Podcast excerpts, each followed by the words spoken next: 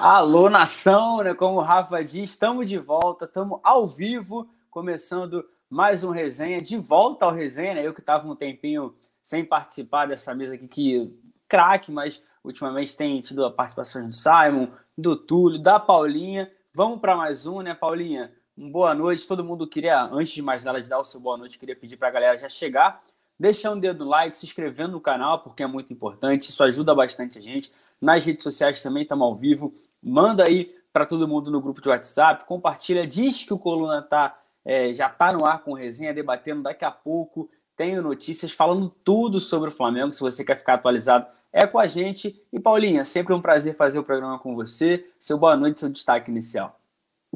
Oi, João, boa noite. Boa noite, pessoal. É, mais um dia de resenha para a gente falar muito sobre as novidades do Mengo, atualizar vocês sobre tudo. Como o João já pediu, vou pedir de novo. Deixa o like, que é muito importante para a gente. Compartilha o vídeo aí. E bora resenhar, que aqui não falta nessa mesa é assunto e papo legal para a gente poder interagir com a galera.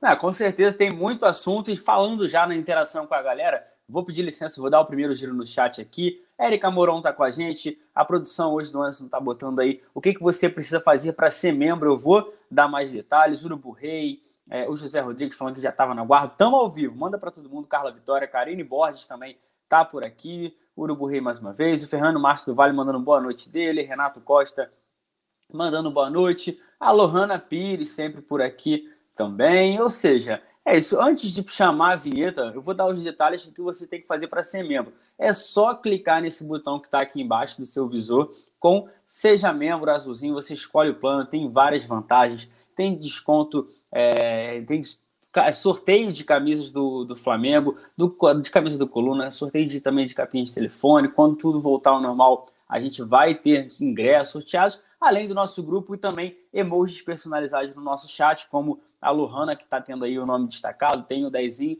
Então, aí, vale a pena porque é muita vantagem, mas vamos parar de enrolação e produção. Solta a vinheta para a gente voltar com tudo.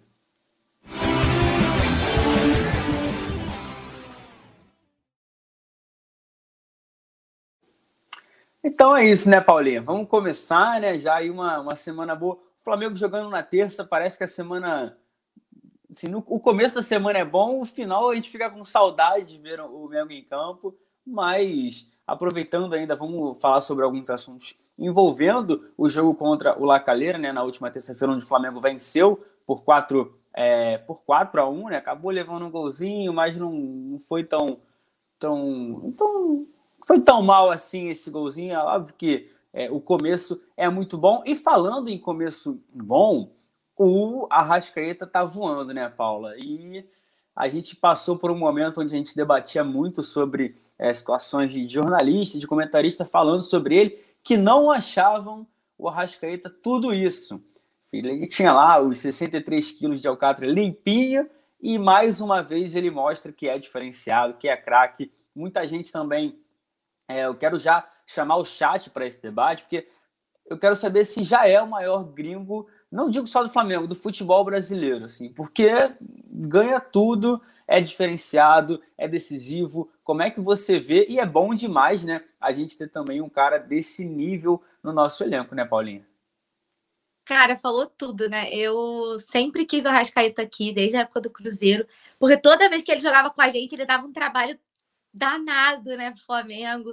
E eu sempre gostei muito do futebol dele. Eu falava, um dia eu vou ver o Arrascaeta é, vestindo, né, rubro-negro, literalmente, e esse dia chegou, né? Quem conhece aqui, quem acompanha a gente, sabe. Quem tá chegando agora, eu sou a Rascaete de carteirinha. Inclusive, sempre faço questão de falar que quando eu tiver um filho, ele vai se chamar Georgian, em homenagem ao Arrasca, né? Porque pouco fã. É, inclusive, João, eu acho que a gente pode combinar com a produção, ver um jeito de fazer esses 63 quilos aí de picanha para meter um churrascão quando tudo voltar ao normal, para a gente se encontrar, né? E celebrar o Arrascaeta, que se não é isso tudo, imagina quem será, né?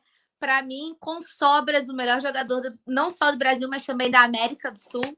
É, tá voando muito e eu venho falando há algum tempo, né, já sobre já sobre o Arrascaeta. Na verdade, desde a última temporada, né, que como eu vou explicar, no começo é, lá em 2019, a gente tinha o time todo voando, né? Então, é, ele não foi tão protagonista. Ele era muito importante, mas ele não foi tão protagonista. Em 2020, o futebol da Rasqueta começou a aparecer mais, porque a gente teve os problemas, vários problemas de lesões, é, teve o surto de Covid, né? É, tivemos várias ausências e o Arrascaeta foi peça fundamental para que o Flamengo conseguisse se manter né, é, no nível. Foi decisivo em diversas partidas, né? Que a gente sabe que ele, com um lance, ele muda um jogo inteiro. É, então, eu acho que da temporada de 2020 para cá, ele tem sido protagonista porque o futebol dele tem aparecido mais, né? E ele vem numa regularidade incrível, tá numa fase artilheira, né? Cinco gols em cinco jogos como titular. E se a gente, a gente pode fazer um programa só falando das qualidades da Rascaeta aqui, fica aqui até não é só falando da Rascaeta, porque ele é maravilhoso. E para mim, já que você jogou a bomba, é... cara, eu amo o Pet. Eu acho o Pet muito ídolo, mas eu acho que o Arrascaeta já superou fácil por tudo que ele ganhou e pela forma como ele é extremamente decisivo em diversas oportunidades. Eu acho que o Arrascaeta já vai, já é o maior gringo da história do Flamengo. E eu vou jogar essa bomba para a galera do chat também, que eu não vou segurar o Rojão sozinha, não. É, não tem porquê. A, a galera do chat está aqui muito para participar também. Eu vou, enquanto eles vão aí botando aí o, o, a opinião de todo mundo, o Matheus Caetano já vai adiantando aqui, falando que o Arrascaeta é mito. Eu tô nesse bonde com você, Paulinha. É um cara que eu sou muito fã.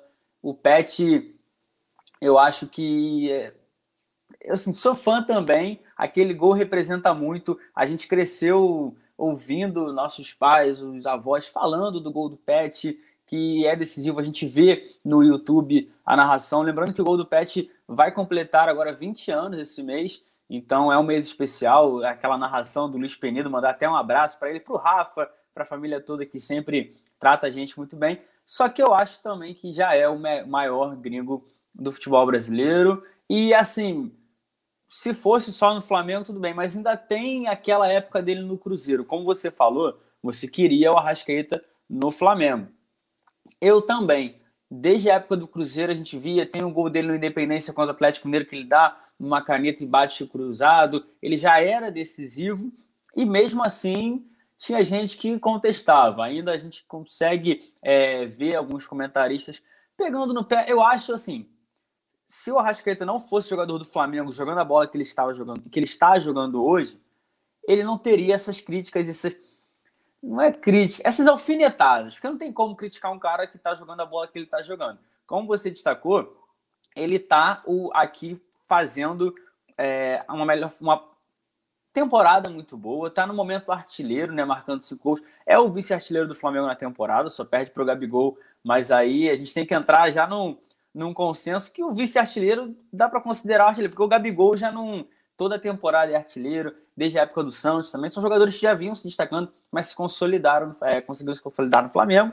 E vou começar já a ler alguns debates aqui, a produção já bota, né? A produção, eu gosto assim, do jogo da Discord, porque quando o pessoal sabe que eu tô, antes de, de até mesmo no Notícias eu gostava de colocar os outros na fogueira, mas no Notícias eu tinha aquela desculpa que não, ó, eu tô aqui só para apresentar, hoje não, hoje estou numa posição também de debater, mas eu gosto de quando o, o assunto tá, tá pegando fogo. É, o Nilson Nunes falando aqui que a Rascaeta é melhor que o Pet, botou aqui as bandeirinhas do Flamengo também. É, o Renato Costa, acho que o maior gringo foi Jorge Jesus. É, aí dá um gatilho, né, Paulinha? Mas vamos seguir. A, a falando aqui. Eu já era é, fã do Rascaeta desde o Cruzeiro, mas no Flamengo ele foi incrível. É, tá sendo ainda, né? O, o Marcel também falando aqui Lono do Fla. É, já cheguei dando meu like. Um grande abraço para vocês. Um abraço, manda para todo mundo. E aqui, Josiel. Cada um com a sua história, mas o Arrascaeta é fora do comum. O Antônio também tá mandando aqui. O Nilson, o Errol Fly falando. Vi o gol do Pet, foi uma das maiores emoções que o Flamengo já me proporcionou. Mas o Arrascaeta é melhor jogador. Paulinha, enquanto o pessoal vai comentando aí sobre a Arrascaeta e Pet, é o debate já, o inicial, porque tem muita coisa para rolar até o fim do programa. Só que é aquilo, né? Eu acho que o gol do Pet, mesmo não vendo ao vivo, foi uma coisa bem marcante. similar, não digo que na mesma proporção, ao gol do Gabigol virando o jogo contra o River.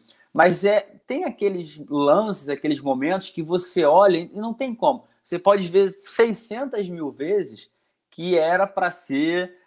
Tem até aquela brincadeira que o Eric Faria fez com o Pet. Pô, se o Elton tivesse 3 centímetros. O Pet não gosta. Era para ser daquele jeito. Como você vê esse momento e o que, que você sente quando é, encontra e, e revê o gol marcado pelo Pet? Ai, cara, eu fico emocionada até hoje, é incrível, né? E como você falou, também não vi ao vivo, né? Só por televisão, e aí a gente revê no, né, rever por aqui quando tem oportunidade. É, ele jogou muita bola, né? O Pet é inegável também, quanto ele é ídolo mas ainda acho que o Arrasca supera. Mas aquele gol, cara, é uma, é um, eu acho que é um dos maiores gols da história do Flamengo. Pelo que. Pelo jogo como. Pelo jogo que foi, né? Pelo adversário que era, pela importância que teve, por ser aos 43, né? Que inclusive depois na passagem do Pet, né, na segunda passagem, né, em 2009, ele usou a camisa também causa disso, né? Que foi em homenagem ao à minutagem do gol. Então eu acho que todo o, o contexto, né, que, que rodeia o gol do Pet é muito importante para o flamenguista, né? Porque aí até, até hoje você zoa aquele teu amigo quando vem falar da, né, do gol do Pet, né? E é óbvio que o Pet não ia gostar dessa brincadeira, né? De se o cara tivesse três. Pô, fez um golaço, você tá desmerecendo meu golaço, falando que ele não chegou porque ele não era maior, né? Então, realmente eu tô com o Pet nessa, não tem como, né? É um tipo de gol que é tipo desmerecer o Arrascaeta, né? Desmerecer a fase do Arrascaeta. É como se.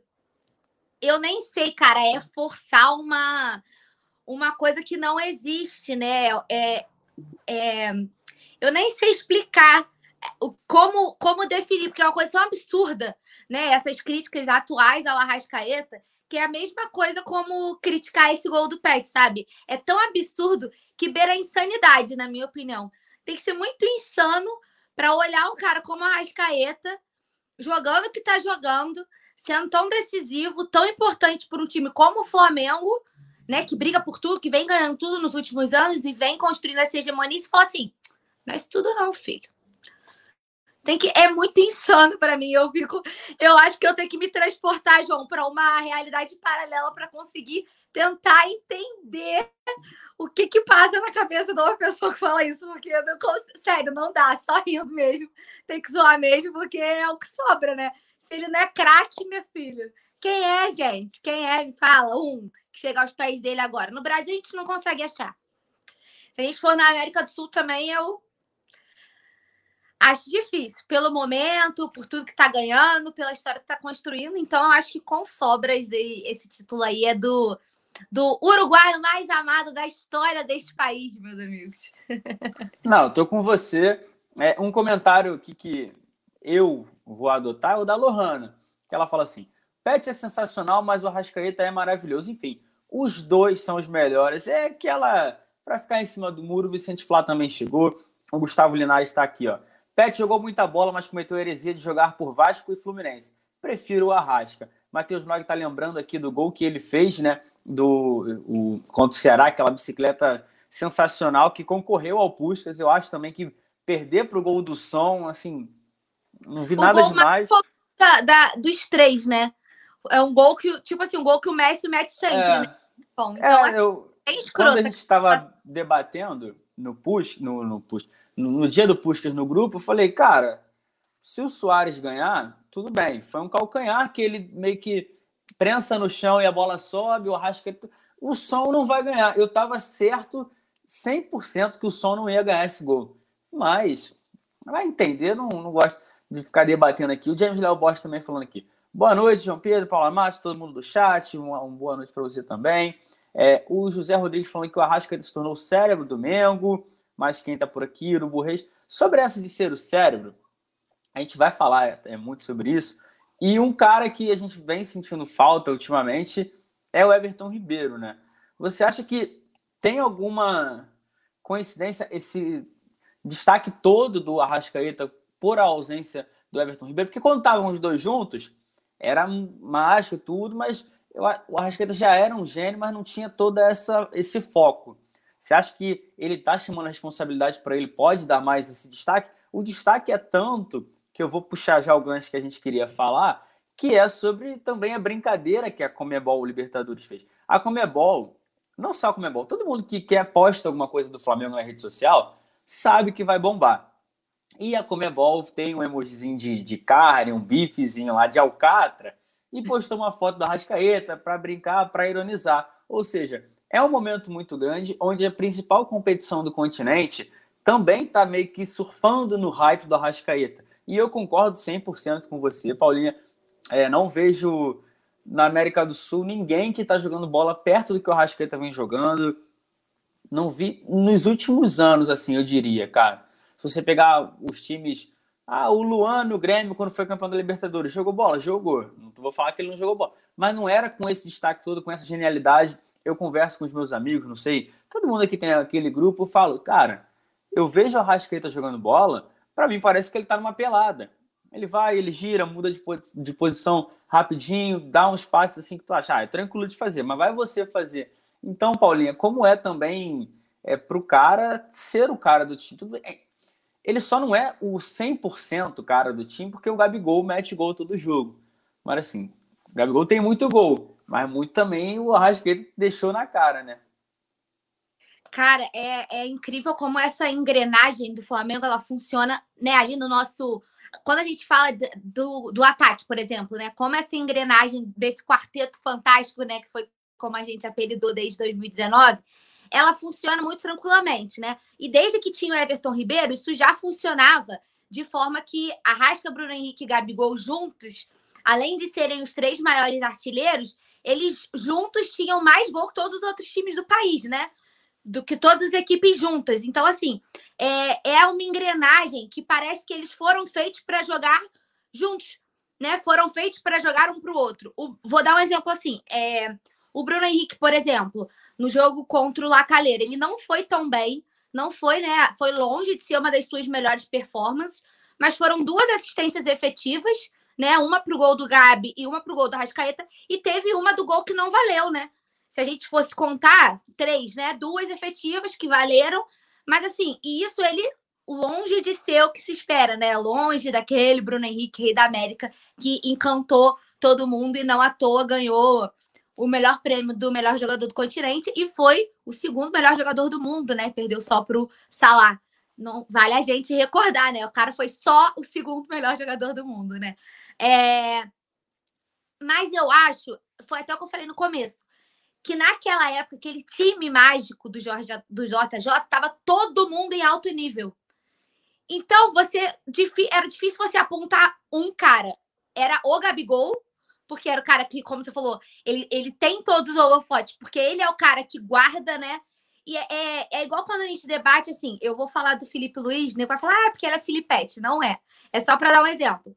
Às vezes ele passa meio despercebido, mesmo fazendo uma partida genial, porque normalmente a gente dá mais destaque ou pro cara que mete o gol, né? Ou pro goleiro ou pro zagueiro que tirou aquela bola que, meu Deus, né? Ia mudar o jogo. São os dois extremos.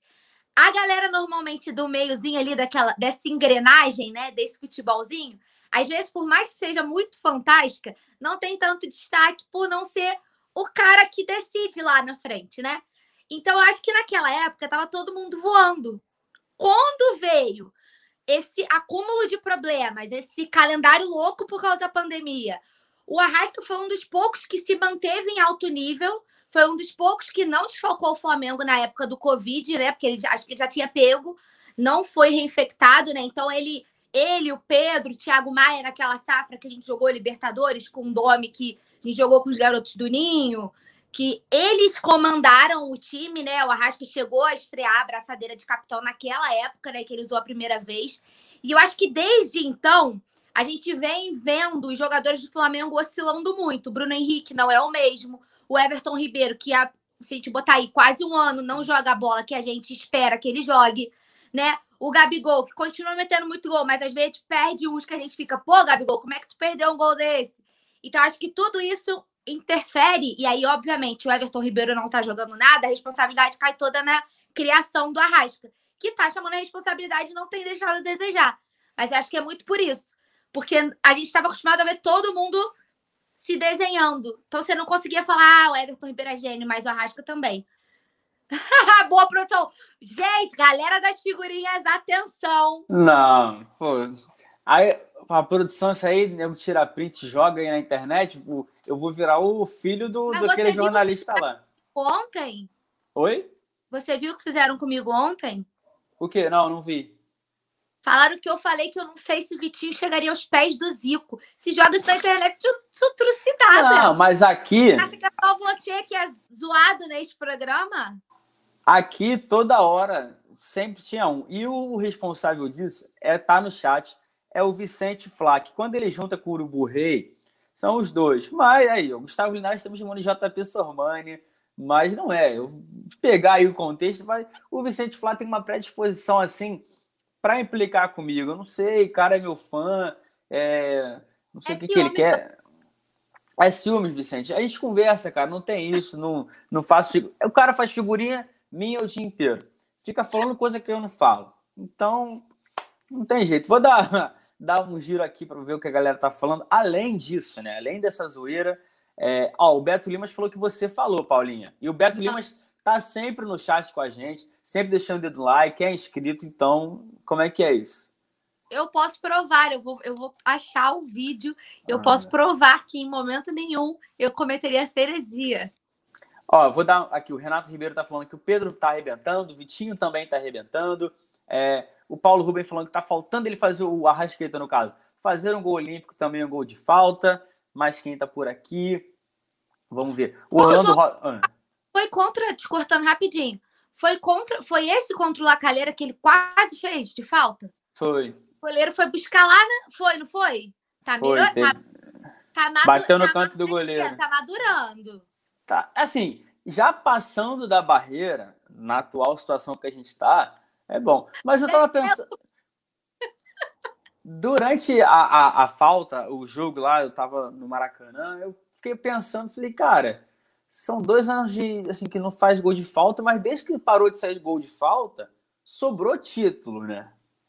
Então eu, eu prefiro ficar sem o título para conseguir gol de não. falta. É uma troca justa. Ah, não, você prefere ficar sem título para ter gol de falta? Eu não, prefiro ficar sem gol de falta por Não, resto... então, eu, eu não, eu não, não quero gol de falta. Contrário. Ai, aí vai botar o GC, vai falar que João Pedro Granada. título do que fazer um gol de falta. Pode botar aí, produção que ele falou ai, isso. Ai. Eu vou ler o comentário da Mari, sabe? Porque a Mari é uma das poucas pessoas que me entendem nesse chat, ela falando sobre o Pet, né? O Pet, assim como outros grandes nomes, é, é, jogou no Flamengo em meio um momento muito desfavorável do clube e se destacou ao ponto de fazer a diferença para a conquista de um título. Hoje é diferente, então eu fico com o Pet. Olha só a Mari Show falando aí sempre. Dá para concordar também, porque hoje é um momento favorável. Aquele momento era difícil, foi um, um tri campeonato carioca. Eu, aí já tá o pessoal, tá vendo, Paula? Você tem que fechar comigo, né, pessoal do chat. A Lohana Pires ela, e o Vicente, eles ficam mas sempre te, querendo. Mas, JP, eu te corrigi, porque eu sou sua amiga. Eles que pegaram no pulo que você Mas falou. eu não falei isso, não falei, não falei, não falei. Ai, ai. Mas aqui, ó, o Francisco Nascimento tá falando que quer ser campeão de novo é, que o Flamengo vai ganhar títulos. Então aqui o James Léo Borges está dando a opinião dele. Então manda pra gente o que vocês pensam do assunto. Se inscreve no canal, deixe seu like, compartilha com todo mundo, porque essa troca entre a gente e o pessoal do chat é fundamental para esse debate. Né? A gente quer saber o que o pessoal está pensando. O James Léo Borges está falando aqui. Entre a Rascaeta e Petkovic, eu fico com o Sérvio. Se destacou em um dos períodos mais difíceis da história do Flamengo e foi um dos principais responsáveis pelo título do Campeonato Brasileiro de 2019. Ou seja, tem um peso, né? Mas isso é aquela. Eu acho que é aquela comparação, Paulinho, não sei se você concorda comigo, a minha opinião é. A gente tem o Pedro e o Gabigol hoje no elenco. São dois jogadores, dois jogadores assim. Eu queria usar um palavrão, mas não posso usar porque não, não dá. Mas são diferenciados é igual o Pet e o, o, o Arrasca. A, a, sorte que a gente tem foi de ter visto o, o Petkovic com a camisa do Flamengo e estar desfrutando do futebol do Arrascaeta nesse momento. Eu acho que essa comparação vai ser um pouco mais fácil da gente fazer quando acabar a, a, passagem do Arrascaeta pelo Flamengo, que, na minha opinião, pode ser quando ele quiser se aposentar. Mas a gente não vai falar de contrato vitalício, porque sabe que dá ruim quando isso acontece. É, o Valdir, claro, falando aqui que tem que ser campeão com gol de falta. Mário Araújo falando que concorda com o James Léo Borges. E assim, mas no, no mais é isso. Eu quero o caos do caos do caos. Paulinho, então eu vou mudar de assunto já. O Arrascaeta, a gente deixa descansando, porque sábado tem jogo, o Coluna vai transmitir, Flamengo e Volta Redonda, primeiro jogo da semifinal. E vamos falar de mercado da bola, de Flamengo. Eu não sei, eu não sei se eu começo com quem chega ou quem sai. O que, que você prefere? Hum, eu ia falar, começo pela Quem boa. chega não, quem assim, chega não, quem volta. Eu ia falar, começa melhor. pela boa notícia, mas eu não sei até que ponto nenhuma das duas é boa notícia. Não, eu vou falar do... Ah, escolhe. Vamos falar de quem volta, então, primeiro? Vamos embora, vamos falar do Rodinei. O Rodilindo vai voltar, deve voltar, né? O Miguel Ramírez não tá, não deve fazer com que o Inter faça a compra, né? Ele até gosta do jogador. O jogador meteu gol no último fim de semana pelo Campeonato Gaúcho, mas o Flamengo não está disposto a conseguir, é, a conseguir não, a fazer um novo empréstimo. O Flamengo quer aproveitar esse bom momento do Rodinei para fazer uma venda. Ou seja, o Flamengo, eu conversei com pessoas ligadas à diretoria e o que me falaram no momento, assim, situação de hoje, é o seguinte: olha, o Rodinei é jogador do Flamengo. Se o Inter quiser ficar com o jogador, o Flamengo não vai fazer dificuldade nenhuma para vender. Só que tem que pagar o que o Flamengo quer, que é mais de 20 milhões. Ou seja, e o Inter no momento não vai pagar isso. Aí o Inter tentou um novo empréstimo. O Flamengo chegou e falou: olha, não vou emprestar. Aí eu fui e perguntei para a diretoria, falei, é uma situação pontual com o Inter ou assim, ah, o Rodinei volta e vocês vão procurar um outro empréstimo? Não. A resposta que eu tive foi: se o Flamengo não conseguir um novo empréstimo, o Rodinei volta e vai fazer parte do elenco do Flamengo. Ele tem contrato de empréstimo com o Inter até dia 31 de maio, ou seja, é o último mês que a gente vai entrar aí do Rodinei no Internacional. A gente pode ganhar um reforço, não sei agora, não sei se é a palavra, ou mais um jogador, mas tá jogando bem, então vou tratar como um reforço também. Não, não sou ficar criticando, porque por causa do passado, tá num bom momento e pode voltar a, a ser um jogador é, útil para o elenco do Flamengo. Aí eu não sei se se briga por vaga com o Isla, se briga com o Mateuzinho para ser o, o reserva imediato. O que, que você acha de Rodinei voltando para o Flamengo, caso alguma equipe não queira fazer a opção de compra do lateral direito? Paulinha? João, se eu tivesse que escolher, ah, você quer o Rodinei de volta? Aí eu acho que seria outra opinião, do tipo, não, sabe? Porque quando, quando o Flamengo negociava com Rafinha, né? A minha, a minha expectativa era Rafinha, Isla e Mateuzinho, né? E aí a tendência era o João Lucas ir para outras equipes, né? Quando melou esse negócio com Rafinha, a minha ordem continuou sendo Isla e Mateuzinho, porque eu acho que o Mateuzinho e o, o João Lucas estão em patamares totalmente diferentes. Com a volta do Rodinei, não é um cara que é craque, né? A gente sabe. Já deixou a gente em vários apuros, é verdade. Mas toda corneta tem que enxergar a realidade. Ele fez uma boa campanha com o Inter né? Ele vem numa crescente com o Inter, a gente não pode negar isso. E temos que levar em consideração dois pontos aí. Primeiro, o Isla não tá bem, né? Também não é, não vive uma boa fase. A gente sabe que ele tá deixando um pouco a desejar, tem sido bem criticado. E segundo, sempre é convocado. E aí a gente tem, por eu gosto muito do futebol do Mateuzinho. Acho que ele tem plenas condições de ser o reserva imediato, com um porém. Esse calendário tá muito louco. Então, assim, se vamos supor, Isla, vamos fazer um jogo aqui com o pessoal do chat. O Isla foi convocado. O Mateuzinho é nosso reserva imediato, a gente vai com o Mateuzinho titular na Libertadores. Acontece alguma coisa, o cara é suspenso, sofre uma lesão, que são coisas de futebol podem acontecer. Quem defende nossa lateral, um jogo de Libertadores, amigo, é o João Lucas. E assim, eu, Paula, confio zero no João Lucas para esse tipo de competição. Por mais que o Mateuzinho seja muito novo, ele vem numa crescente, ele vem se destacando. Quando ele entra, ele vai bem, né? Ele não, não deixa a desejar. Assim, é, em raros momentos ele deu uma oscilada da gente falar assim: ai, não, Matheusinho, não faz isso. Né? Mas a gente já tem mais paciência também por ele ser muito jovem, né? Ainda tá, ele ainda está em processo de, de crescimento, mas vem numa, vem numa crescente. O João Lucas não é esse cara. Eu acho que já tá todo mundo assim, ai, não, o João Lucas não. E aí é a importância de você ter um cara como o Rodinei no elenco, que se você perder o Isla, tu tem um cara mais experiente, mais cascudo para disputar uma competição continental. Então, eu acho que são dois, sabe, dois pesos e duas medidas na balança. Não queria. Não. Paulo, você quer o Rodinei de volta? Não. Paula, a volta de Rodinei vai ser importante para o Flamengo? Vai. Porque o Isla sempre é convocado. E vai deixar a gente na mão, entendeu? E também pode lesionar, enfim, pode acontecer N situações que a gente tenha que recorrer ao Rodinei, que está numa boa fase. Então, por que não, né? É, eu já tô com um contraponto pro que você falou para jogar a lenha na fogueira. Mas eu vou segurar, eu vou dar minha opinião também da mesma forma. Sobre o Rodinei, eu acho que é uma boa. Eu concordo. Cadê? Deixa eu achar o comentário. Eu tinha destacado aqui. Aqui. O José Edilson II ele fala: o que ele está jogando no Inter é para ser titular. Eu não sei se eu concordo na parte do titular, mas eu acho que seria um cara importante pro elenco. E olha, vai voltar, vai deixar o cara escanteado, vai deixar o cara treinando separado. Ah, pagando... não, cara, não. Pô, produção, vacilou, vacilou. Aí, tô te falando, cara. Não, mas você falou, você falou, não tem jeito. Mas não. aqui. Então, já que a produção falou isso, vou dar um abraço aqui também pro, pro Rogério Marques, que está falando que vai ser um bom retorno, um, é, uma boa o retorno do Rodinei. O desalentado falando que tá só de passagem. É, mas tem quem tá por aqui. Sérgio Murilo falando que o Rodinei é melhor que o Mateuzinho e tem mais experiência. Todo mundo tá falando no chat sobre isso. Enquanto você estava comentando, Paulinho, eu entrei aqui na internet e fui ver a seguinte situação. O Rodinei, ele já jogou pelo Inter na Libertadores.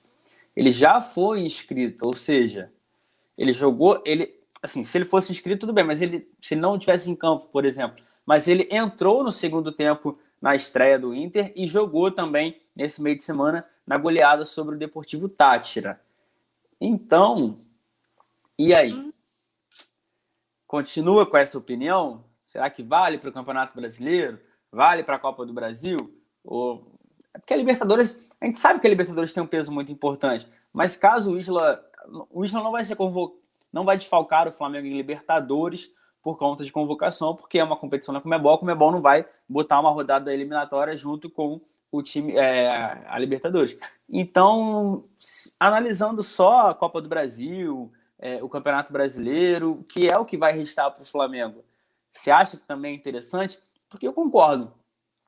Eu acho que o Isla, desde que teve a situação que o Rafinha podia voltar para o Flamengo, assim, primeiro foi aquele jogo contra o Bragantino, que ele falhou e o Flamengo ficou assim: caramba, será que, gente, que o Inter tinha perdido para o esporte no meio de semana? Era só o Flamengo ganhar do Bragantino que ia assumir a liderança tranquilo. E o Isla falha. Aí eu acho que de lá para cá ele pareceu ter sentido um pouco, não sei se foi cansaço, não teve também aquela pré-temporada, chegou no meio de temporada e depois voltou.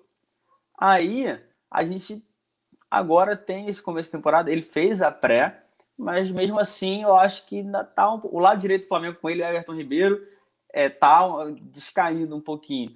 E você acha, então, que de repente o Rodinei pode vir? Porque, assim, pelo que você está falando, agora eu quero saber, porque você falou isso do Rodinei. O Rodinei, no mínimo, é o reserva imediato, se ele voltar, né? O Mateuzinho fica para trás, ou não? Cara, então, é o que eu tô falando. É, eu, eu falei isso por causa da experiência. Olhando para o Sene, agora vamos pensar no treinador que a gente tem.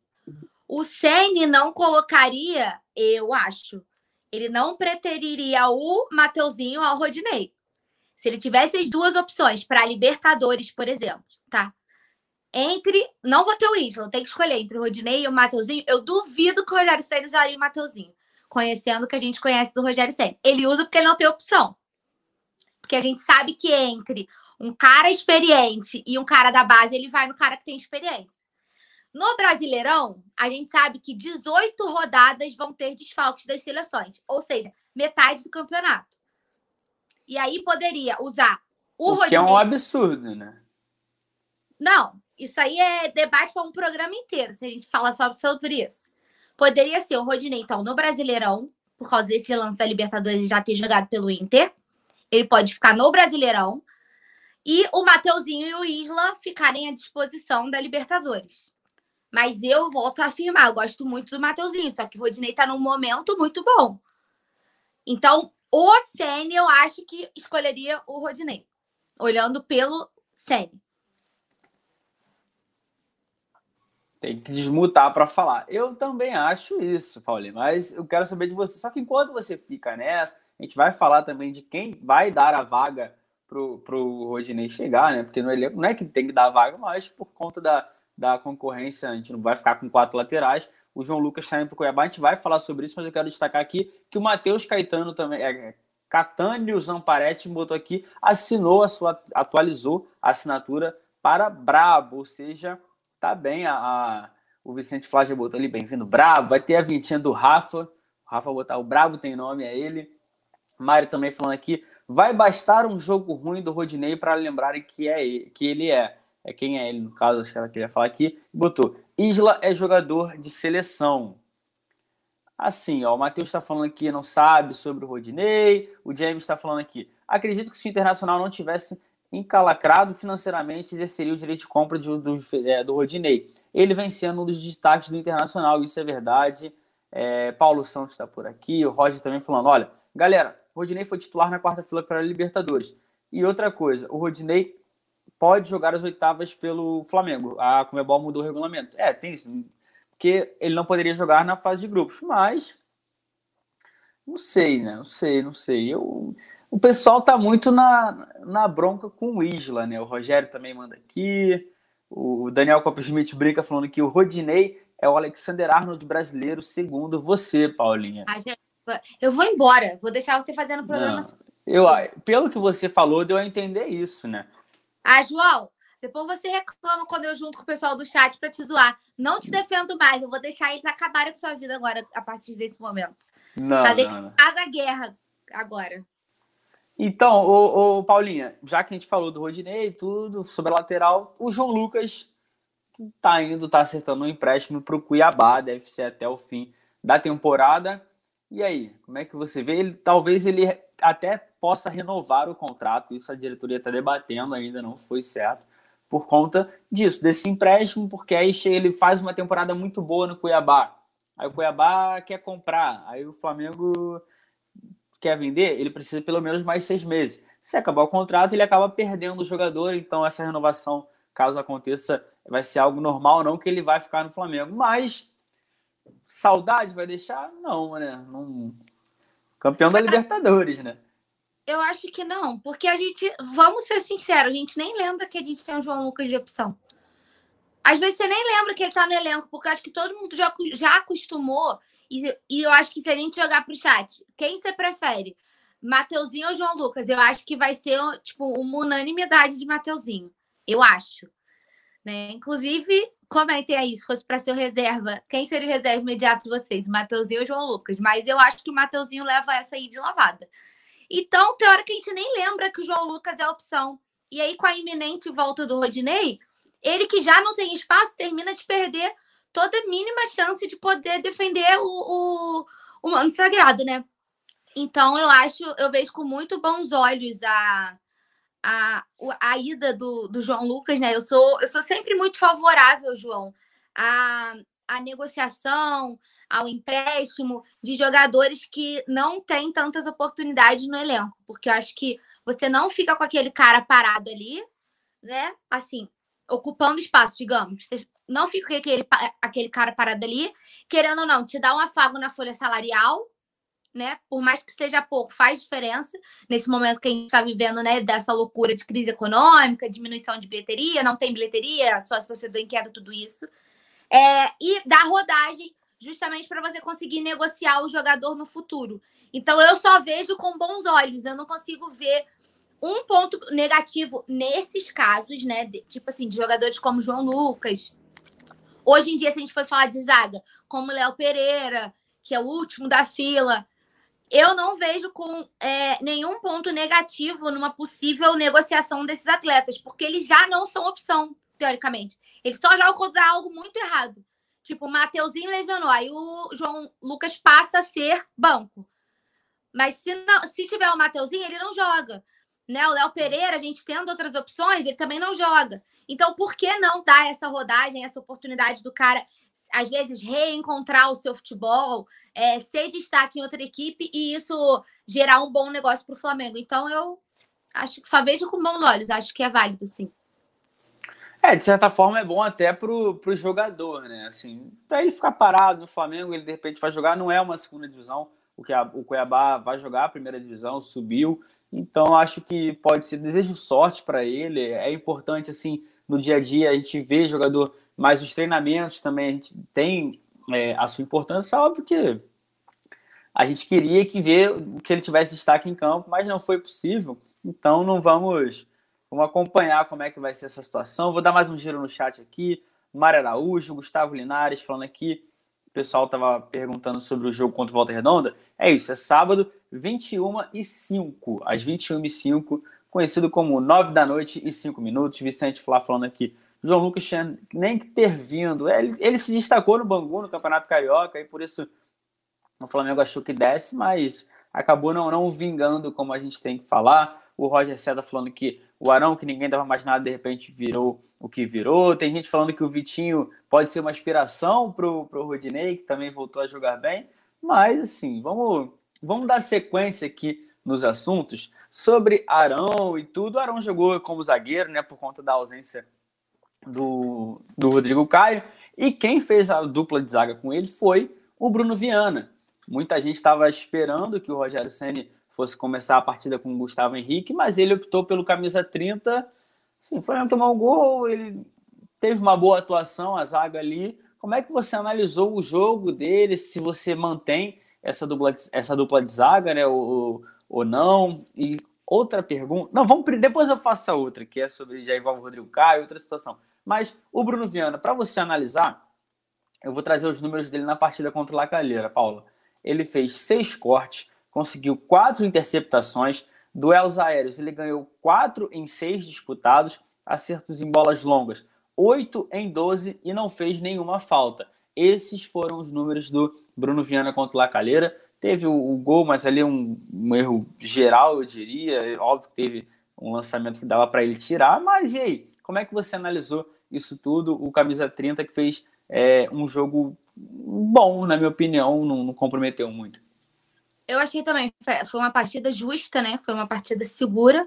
A gente que vê, porque assim, ele, a gente viveu os dois extremos já com, com o Bruno Viana, né? Por incrível que pareça, ele acabou de chegar e a gente já viu o bom e o mal. Quando ele chegou, as duas primeiras partidas, ele jogou muito bem, né?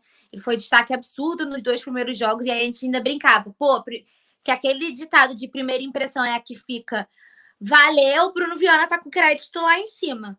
E aí chegou no jogo do Vasco, deu, pelo amor de Deus, que eu não gosto nem de lembrar, né? Deu aquela desandada toda. No jogo seguinte, o Célio já voltou com o Gustavo Henrique, né? E aí eu acho que por isso que ficou todo mundo assim.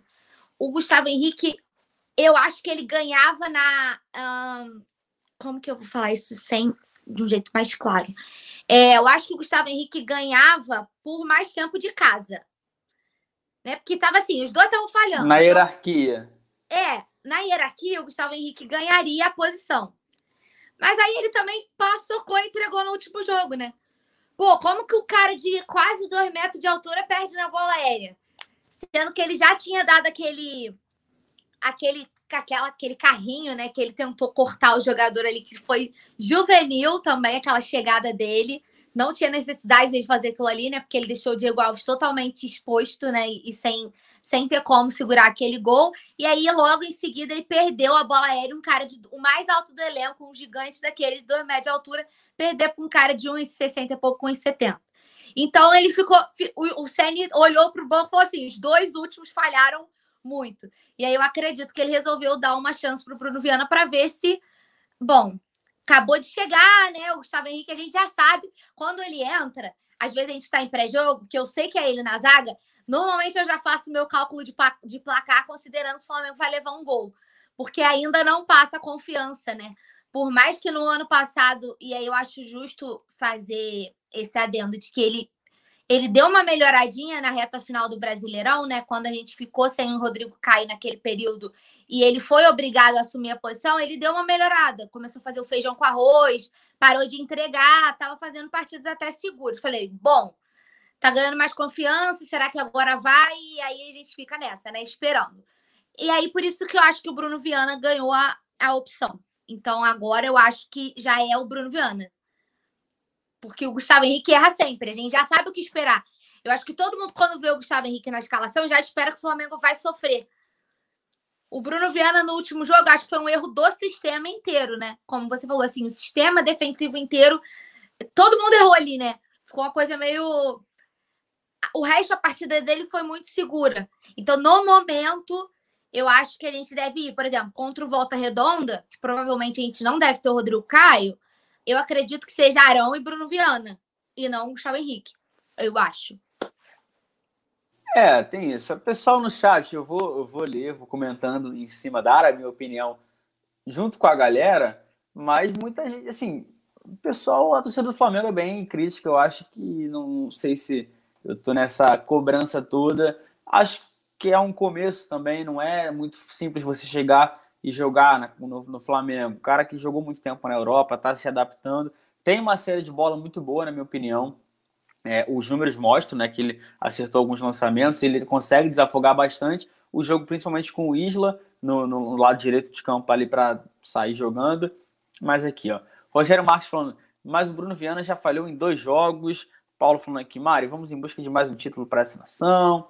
Todo mundo falando aqui. O Gustavo Linaz. O Viana jogou bem, mas achei que falhou, é, foi falha dele no gol. Estava longe do atacante deles e saiu correndo. E o que eu acho, eu concordo com a Mari. Eu concordo com o comentário dela que ela faz aqui. Gente, olha o lance do gol. A liberdade que o cara do Lacalheira teve para fazer o lançamento. Com a defesa alta, esse tipo de lance deixa o zagueiro vendido. Eu acho por isso que não, não, não classifico como um erro dele. Ele a marcação tinha que estar tá mais encaixada, o cara não podia fazer o passe, né? já começa por aí. E o lançamento, assim, ele teve sorte, foi foi até um bonito gol do Lacalheira, é, pessoalmente vendo, é, até a finalização, só que de resto, tirando isso, não vi muitos erros, acho que ele pode estar inseguro, tem o nervosismo, é, a situação do Léo Pereira e do Gustavo Henrique, que foram os últimos zagueiros que chegaram para o Flamengo, deixa qualquer um inseguro, essa é a verdade. Na, na, entrevista coletiva dele, ele já falou, a gente perguntou sobre isso, ele disse que não, mas que jogar no Flamengo não é fácil. E concordo também com alguns comentários aqui sobre o Gustavo Henrique. Eu acho o Gustavo Henrique um, um bom zagueiro. Só que quando a fase não é boa, parece que ele entrega tudo, e não é. O pessoal estava até brincando aqui, deixa eu ver aqui. Deve ter sido o Vicente Flá, não, óbvio que foi o Vicente Flá, falando que o Gustavo Henrique era o garoto propaganda do Mercado Livre. Não, não, não é assim. Mas a zaga, de certa forma, precisa do Rodrigo Caio. Essa é a minha opinião.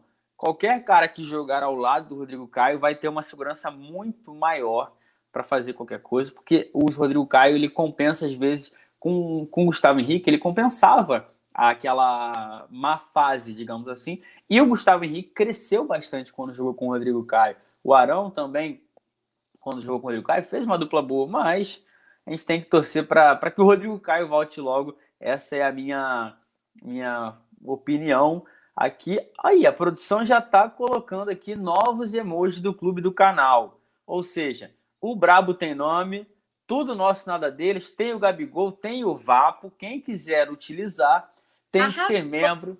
Não, tirou onda. A Lohana Pires já está ali estreando a primeira ali. Usando a Mari também, o Brabo tem nome. Eu gostei, hein? Pra mim ficou show. A produção tá voando, hein? Não tem jeito, cara. Ó. Então, quem quiser conseguir agora, mandar aí, ter a sua mensagem com destaque, usar, mandar o VAP pro Gabigol, tem que se tornar membro. É só clicar no botão aqui embaixo. Aproveita também, deixa o dedo no like, rapaziada. O like tá muito baixo hoje. Vamos aumentar isso. Compartilha com todo mundo. Daqui a pouco tem o Notícias. Mas vamos falando. E Paulinha, ainda sobre a zaga, o Rodrigo Caio é o cara que ainda faz falta. Né? A gente está discutindo aqui muita. É, o, Bruno Viana, o Gustavo Henrique. Só que o nosso maior problema, às vezes, é perder o Rodrigo Caio demais por conta de lesões, né? É, porque assim, o Rodrigo Caio é, um, é a unanimidade, é o xerife da zaga, é o nosso titular, né? E todo mundo, a gente só tá cogitando, né, isso de tipo, porque com a, a, a ausência do, do Rodrigo Caio, a gente sabe que é o Arão e mais um. E a gente só está debatendo se seria o Bruno Viana e, Gustavo e o Gustavo Henrique, justamente porque a gente sabe, a gente tem uma ideia de que por agora, como está voltando de lesão, ele não deve, não deve jogar. Até porque na próxima semana já tem Libertadores de novo. Então, eu, teoricamente, não acho. Vamos supor, ah, ele está em condições. Eu não, eu não colocaria ele para jogar o Carioca. Eu faria mais essa semana de trabalho intensivo com o Rodrigo Caio, mesmo ele já estando legal, de, tipo assim, em condições, para não forçar ele no Carioca e garantir a volta dele para a Libertadores, que já é na próxima semana. Então, por isso que eu também já estou aqui falando entre Gustavo Henrique e Bruno Viana, quem vai fazer essa dupla com o Arão. Já não estou contando com o, o Rodrigo Caio para o jogo de sábado. Na minha avaliação, eu posso até me surpreender caso ele jogue, mas eu não colo... eu não arriscaria, sabe? A gente está com o time muito bem encaminhado no Carioca, né? E assim, com todo respeito ao Volta Redonda, não tem como comparar as duas equipes, então acho que não tem necessidade de gastar o Rodrigo Caio. Agora, eu manteria para Libertadores. Mas aí a discussão piora, e a gente vem debatendo isso aqui, né? Eu tava. A gente acho que até ontem, eu e o Simon, a gente estava falando sobre isso. Porque é um, um quebra-cabeça. Agora eu vou jogar para você. Que a gente precisa resolver o quebra-cabeça, que é o seguinte: temos o Rodrigo Caio. Bem, qual é o Rogério Senni? Porque o Arão na zaga foi um paliativo.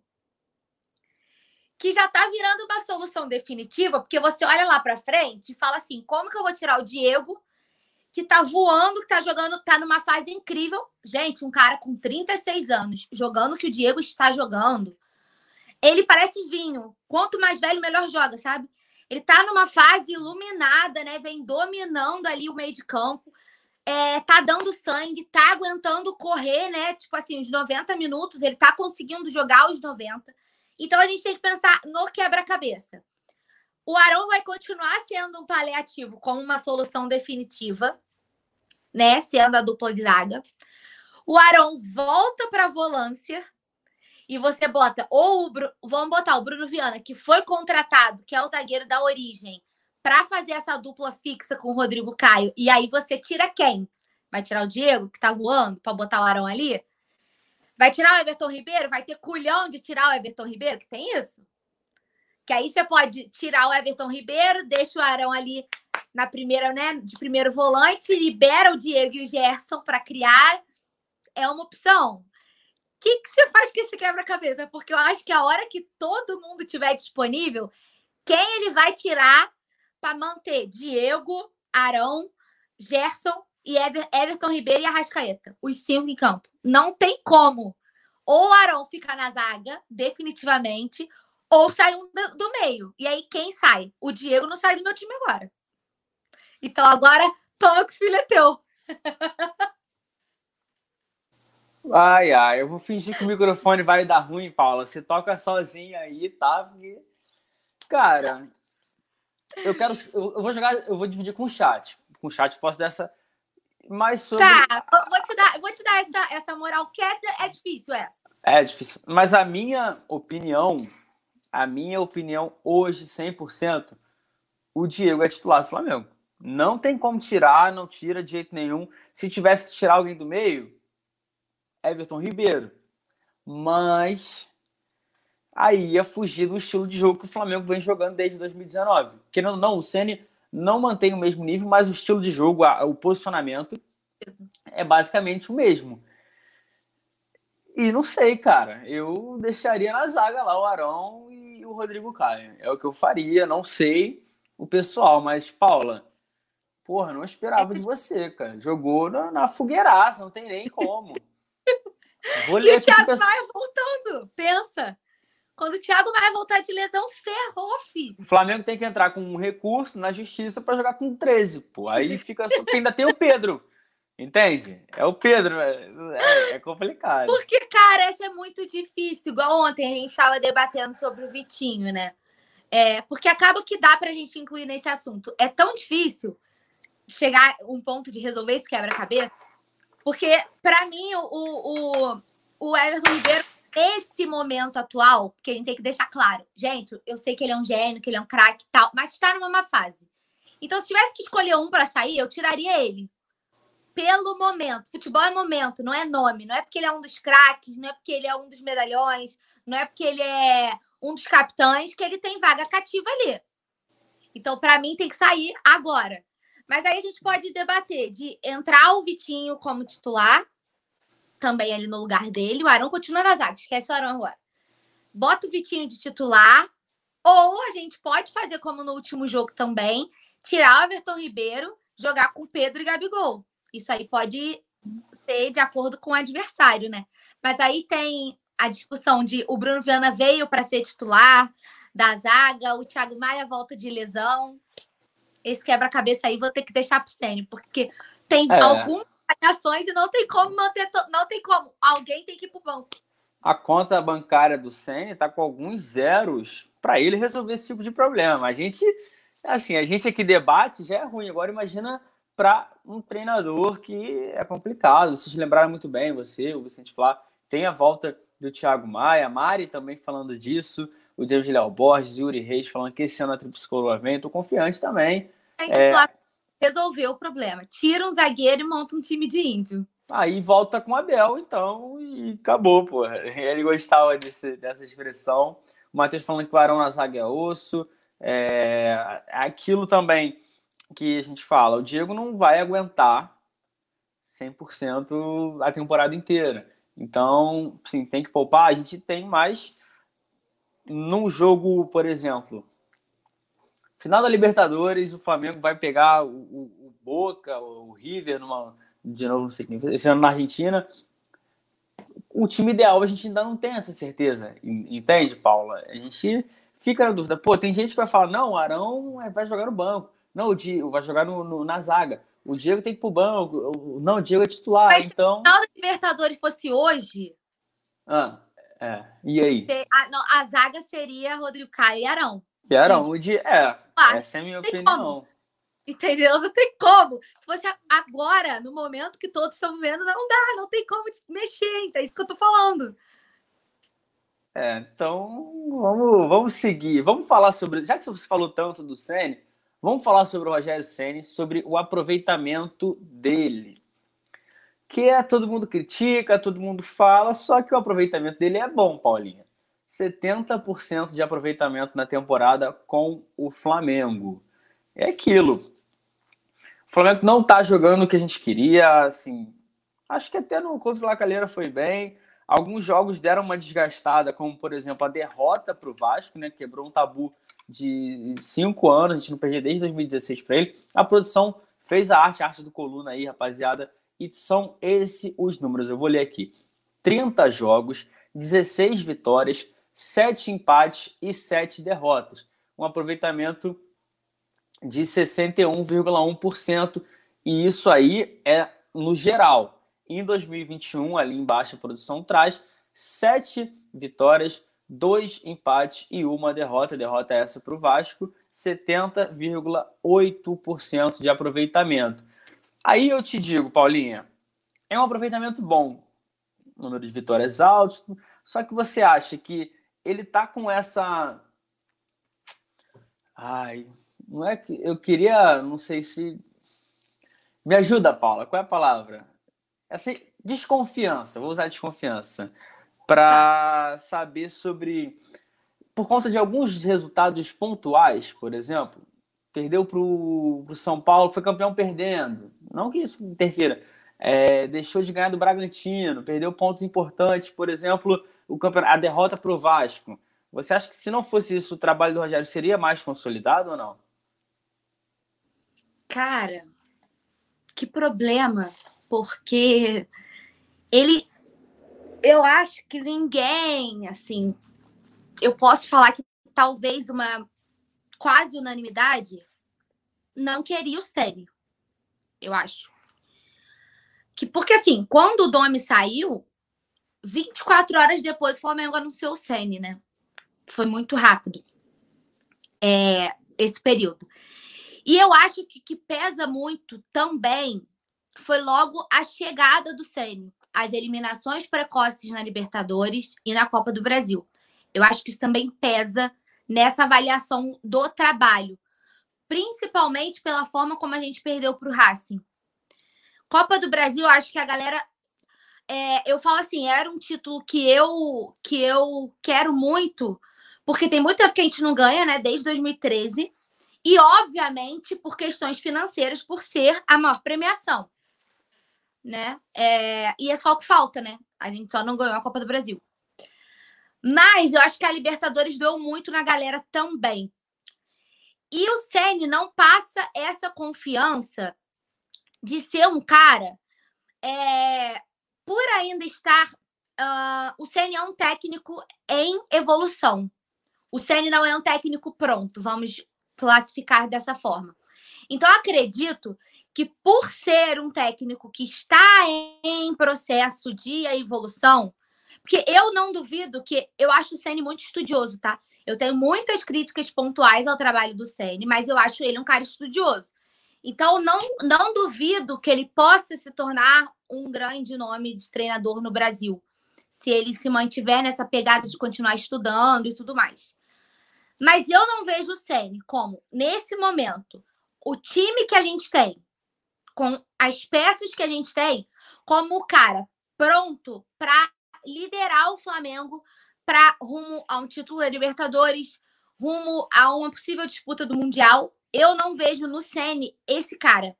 Esse cara com culhão de estar pronto para liderar o Flamengo nessas competições. E eu acho que é isso que preocupa. Você pode ver que toda vez que o Flamengo tem algum resultado, por exemplo, no, no Lacaleira, a gente fez um primeiro tempo bom, Aí no segundo tempo o Flamengo mudou a postura, né? Voltou do intervalo esperando eles foi quando a gente começou a se desfocar, a gente sofreu o gol.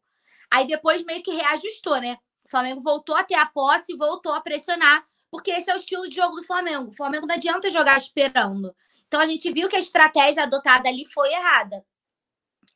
Então acho que essas mudanças que o Ceni faz, é, a insistência em alguns jogadores, como por exemplo, agora a gente, o PP foi negociado, mas a insistência dele com o PP, por exemplo, que era muito questionado, a insistência dele em algumas coisas que desagradam a torcida por você ter peças que poderiam ser utilizadas interfere também.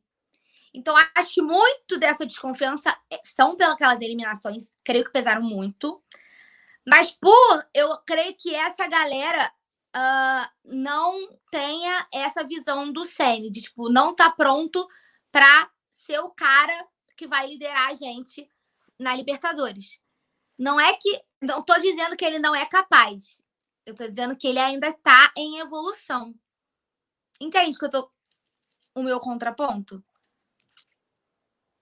Entendo, entendo. Eu tava lendo aqui algumas mensagens, principalmente do do Leandro aqui que tava brincando no, no chat interno, que é engraçado me ver aí sem, sem a fumaça, perguntando do Rodrigo Caio. Rodrigo Caio, assim, a gente acabou de falar aqui, né, Paulinha, que focar, principalmente focado na, no jogo da, da Libertadores, tentando ajudar o Flamengo contra a LDU, não vai jogar contra, não deve jogar assim. A gente não vai cravar 100%, que ainda tem um tempinho até o jogo contra o, o Volta Redonda, mas é quase impossível que ele esteja em campo no primeiro jogo da semifinal. O Rafael Lima falando aqui, João, não, estava aqui falando outra coisa, mas aqui a Mari tem uma pergunta para a Paula.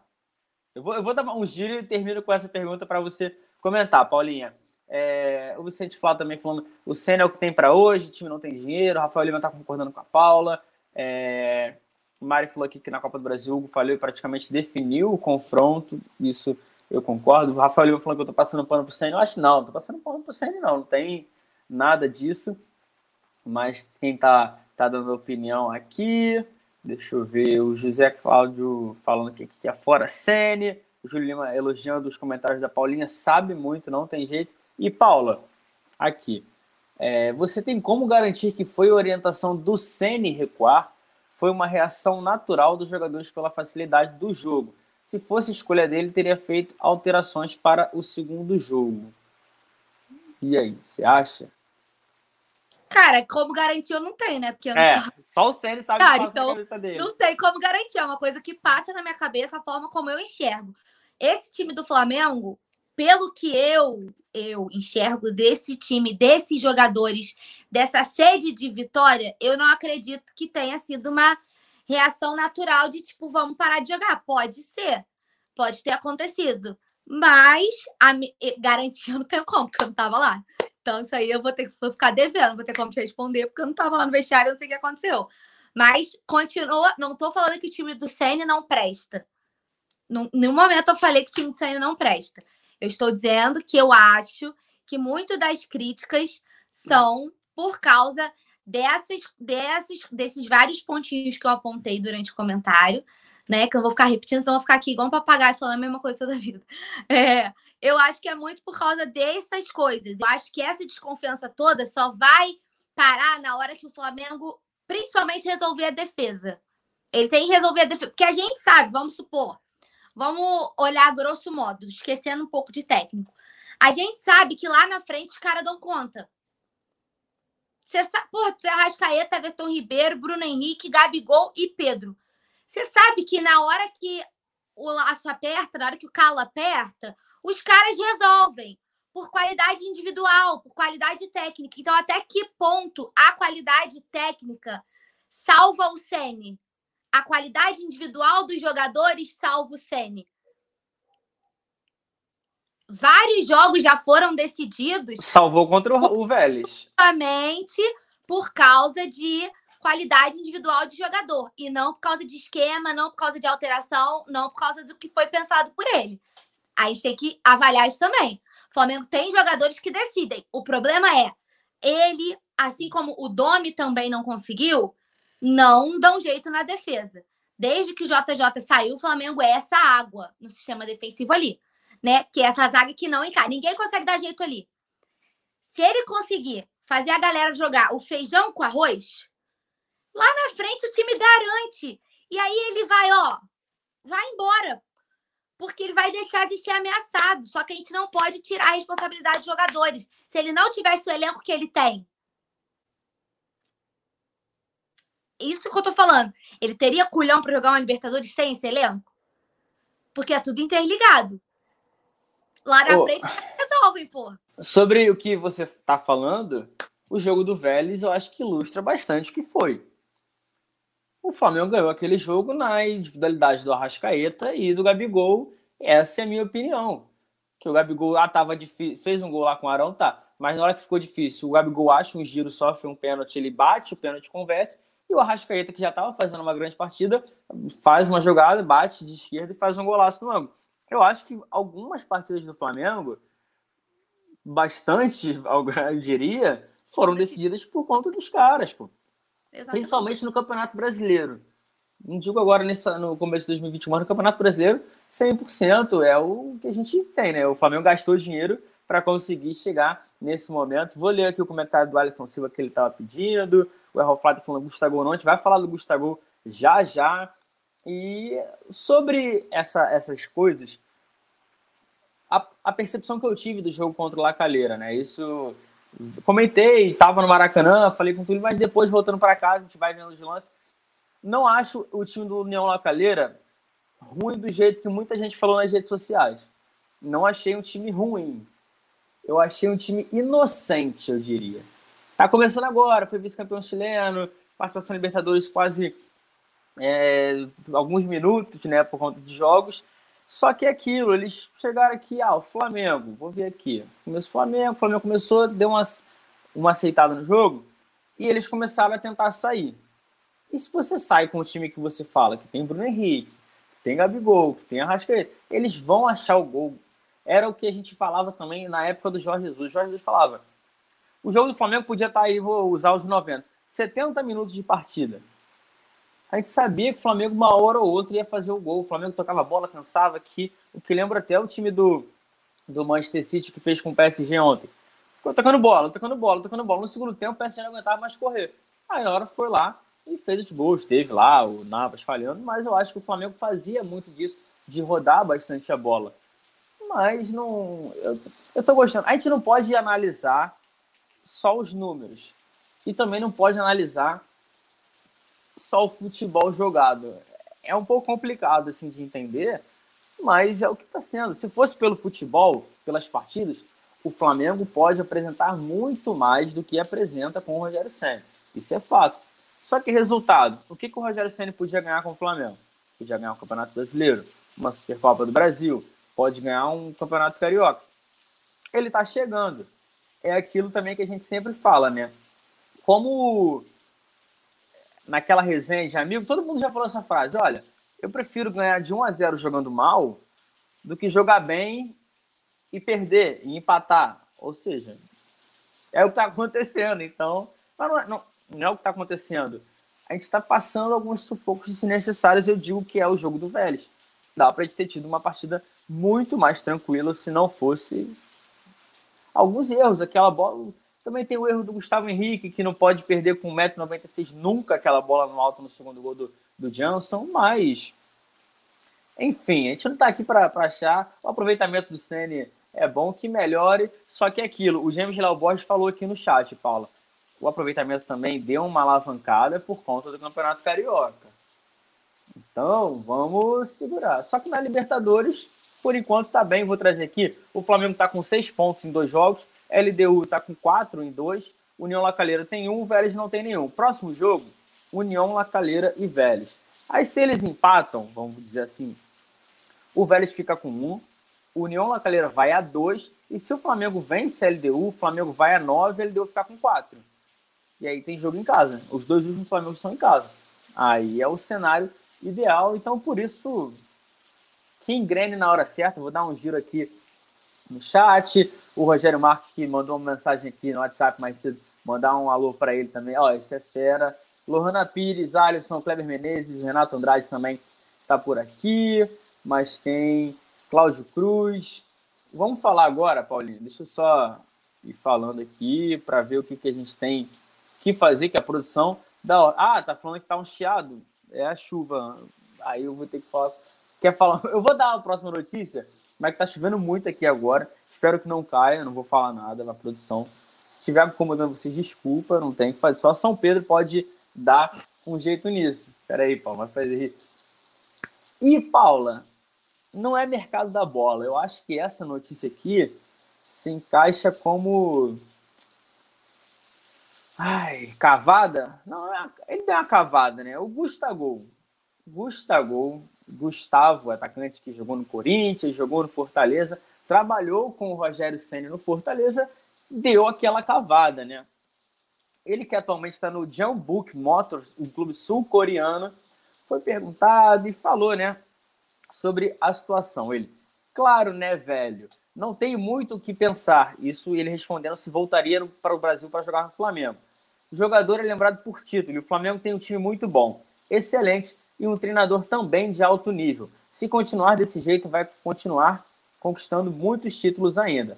Aí ele botou aqui: sei que isso não vai acontecer porque os dois são fantásticos. São dois caras de características diferentes.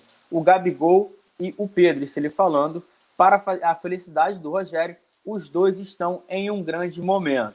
Ou seja, uma pergunta completamente hipotética, mas é aquilo, né? Ó, tô aqui, Gustavo já trabalhou com o, o Rogério Senna. E no ano que ele trabalhou com o Rogério Senna, ele foi artilheiro do Brasil, né? Ele fez 30 gols em 45 partidas e é aquilo, né? Já na, na, na Coreia do Sul, ele está com 12 gols em 30 jogos. É um cara que faz os seus golzinhos, mas não dá, né? Hoje a gente vê Gabigol e Pedro, para chegar um cara para desbancar a dupla, só vindo da Europa e com um nome já formado, nome de peso, né, Paulinho? Com certeza, né? A gente tem os dois melhores centroavantes do Brasil com sobras, né? Cara, eu sempre falo sobre isso. Você tem noção? Eu fico, às vezes eu, eu olho para esse time do Flamengo, tem algumas, algumas, alguns jogadores que eu ainda fico, caraca, mano, esse cara joga no meu time. Tipo, o Felipe Luiz é um deles. Até hoje a minha ficha às vezes não cai, sabe?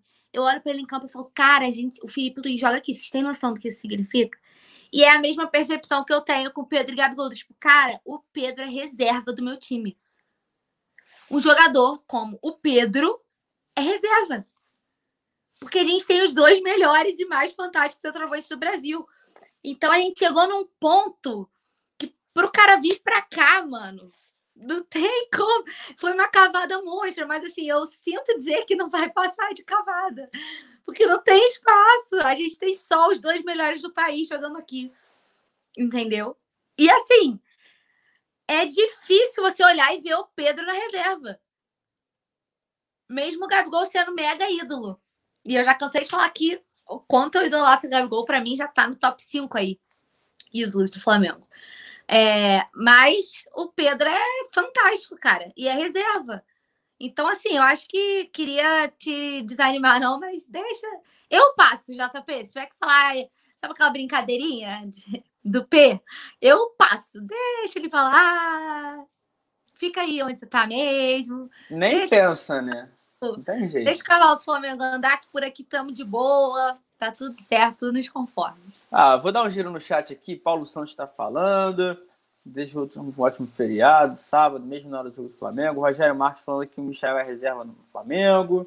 É, e olha, aqui o James Borges falou: João Pedro Místico, você entendi errado, mas você comparou o Manchester City ao Flamengo, isso seria quase merecia. Não, eu falei que a estratégia era parecida, porque o time do, do Jorge Jesus tinha alguns jogos, a gente tinha lá na coletiva, porque ele falava, ele, eu gosto de tocar a bola, o time ficava cansando e na hora certa ele tinha um ataque. Foi o que o Manchester City fez no segundo tempo. Óbvio que não, até porque o Flamengo é muito melhor, muito mais time que o Manchester City, né, James? Não tem jeito, eu concordo que seria uma heresia por parte lá do, do lado azul de Manchester.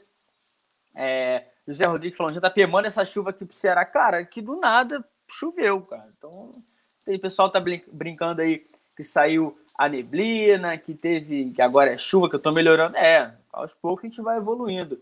E aqui, eu quero saber de você, Paulinha, porque muita gente falou, o Vicente Fala até colocou aqui, Muniz é melhor que ele. Aí eu acho que entra num, num, num papo parecido com o que a gente teve sobre a lateral direita do Flamengo, que é o do Rodinei com o Isla e o Mateuzinho. Seria o Flamengo já tem o Pedro, já tem o Gabigol. Você acha que tiraria o, o, o espaço do, do, do Muniz? Acho que, de repente, é isso que faz com que algumas peças que brilharam na base não consigam repercutir tanto o sucesso no profissional. É esse caminho? Já tem o Pedro Gabigol, deixa o Muniz, não tem necessidade de mais um. Lembrando, gente, isso aqui a gente está analisando uma declaração do jogador, não tem nada é uma cavada, mas a gente cabe a gente também a discutir e debater se precisa, se não precisa. Hoje a gente acha que não precisa, mas você acha que também se o Flamengo quisesse, atrapalharia muito o crescimento do Rodrigo Muniz, que, sim, tá tendo menos, menos chance desde que voltou o time principal, né? É, eu acho que não tem necessidade por termos o Pedro Gabigol, eu acho que dá para dar essa moral para o Muniz quando chegar ao ponto né, de, de, precisar. Tipo, não temos nenhum dos dois, o Muniz é o cara que vai entrar ali. É, não estou dizendo que ele é o cara que vai resolver, mas o Gustavo também viria para ser terceiro reserva. Então, eu manteria do jeito que está. Eu sou uma das defensoras da base, né? Eu acho que esse processo da gente ir pegando os nossos bons jogadores, dos nossos craquezinhos da base e integrando ao profissional é muito importante. Foi assim que o Flamengo fez dinheiro com o Vini Júnior, foi assim que o Flamengo fez dinheiro com o Paquetá, foi assim que o Flamengo fez dinheiro com o Renier, né? E com essa safra aí de meninos que saiu por agora, né? Vinição, é, até o próprio Lincoln, né? Foi é, subindo os meninos da base e integrando os meninos ao profissional. Então, eu acho que vale a gente manter o Muniz e ir fazendo essa integração. Ele é um cara que tem estrelinha de, de artilheiro, né? Ele mostrou isso no Carioca, óbvio que era Carioca, mas é óbvio que é muito jovem e precisa ter essa oportunidade de se desenvolver. E é claro que eu acho que o Flamengo pensa lá na frente de desenvolver o Muniz para fazer uma boa venda, para fazer um bom negócio, para ter um bom dinheiro. Então, tudo isso tem que ser levado em consideração. Por essa também, eu não acredito que seja necessário. Então, eu passo o Gustavo.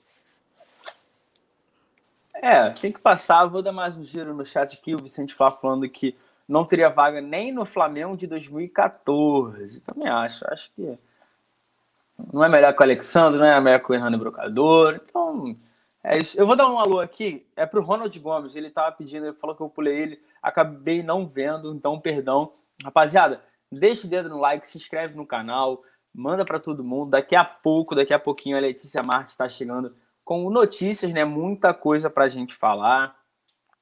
Mas aqui, o pessoal falando bastante.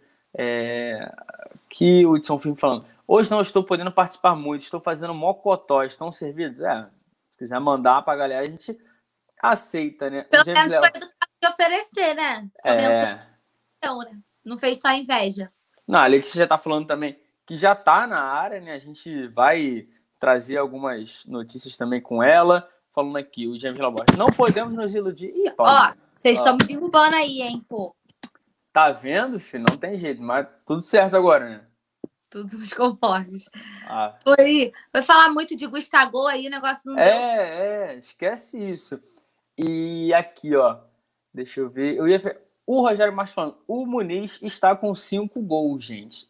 É isso, né? O artilheiro do Flamengo, Gabigol, com sete. A gente tem aí com cinco Muniz e o Arrascaeta. Então, a gente dá para ter isso. E, Paulinha, agora a gente está entrando numa reta importante da temporada, porque é quando começam, de fato, tudo. Começa tudo, porque o Flamengo ah, tinha o Carioca, os moleques tinham, tiveram uma chance. Aí a gente vai ver agora. Vai vir Copa do Brasil, Libertadores, Brasileirão.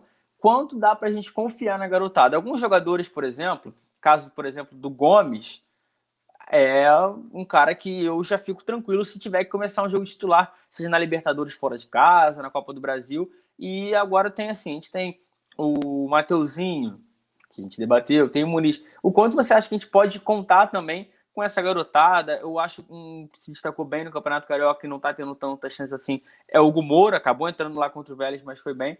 Como você avalia a presença da garotada nesse elenco também, que é repleto de estrelas?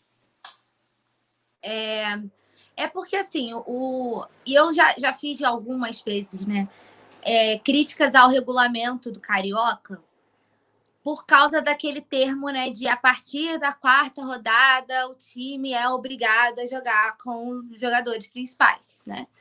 Primeiro que eu acho isso um absurdo por dois motivos. Primeiro, é, quem define o time principal ou não é o técnico, né? E não a federação teria que se meter em dizer quem eu posso considerar como meu time principal ou não. Então, eu já acho que nem é papel da federação se meter ao ponto de criar um regulamento escroto desse.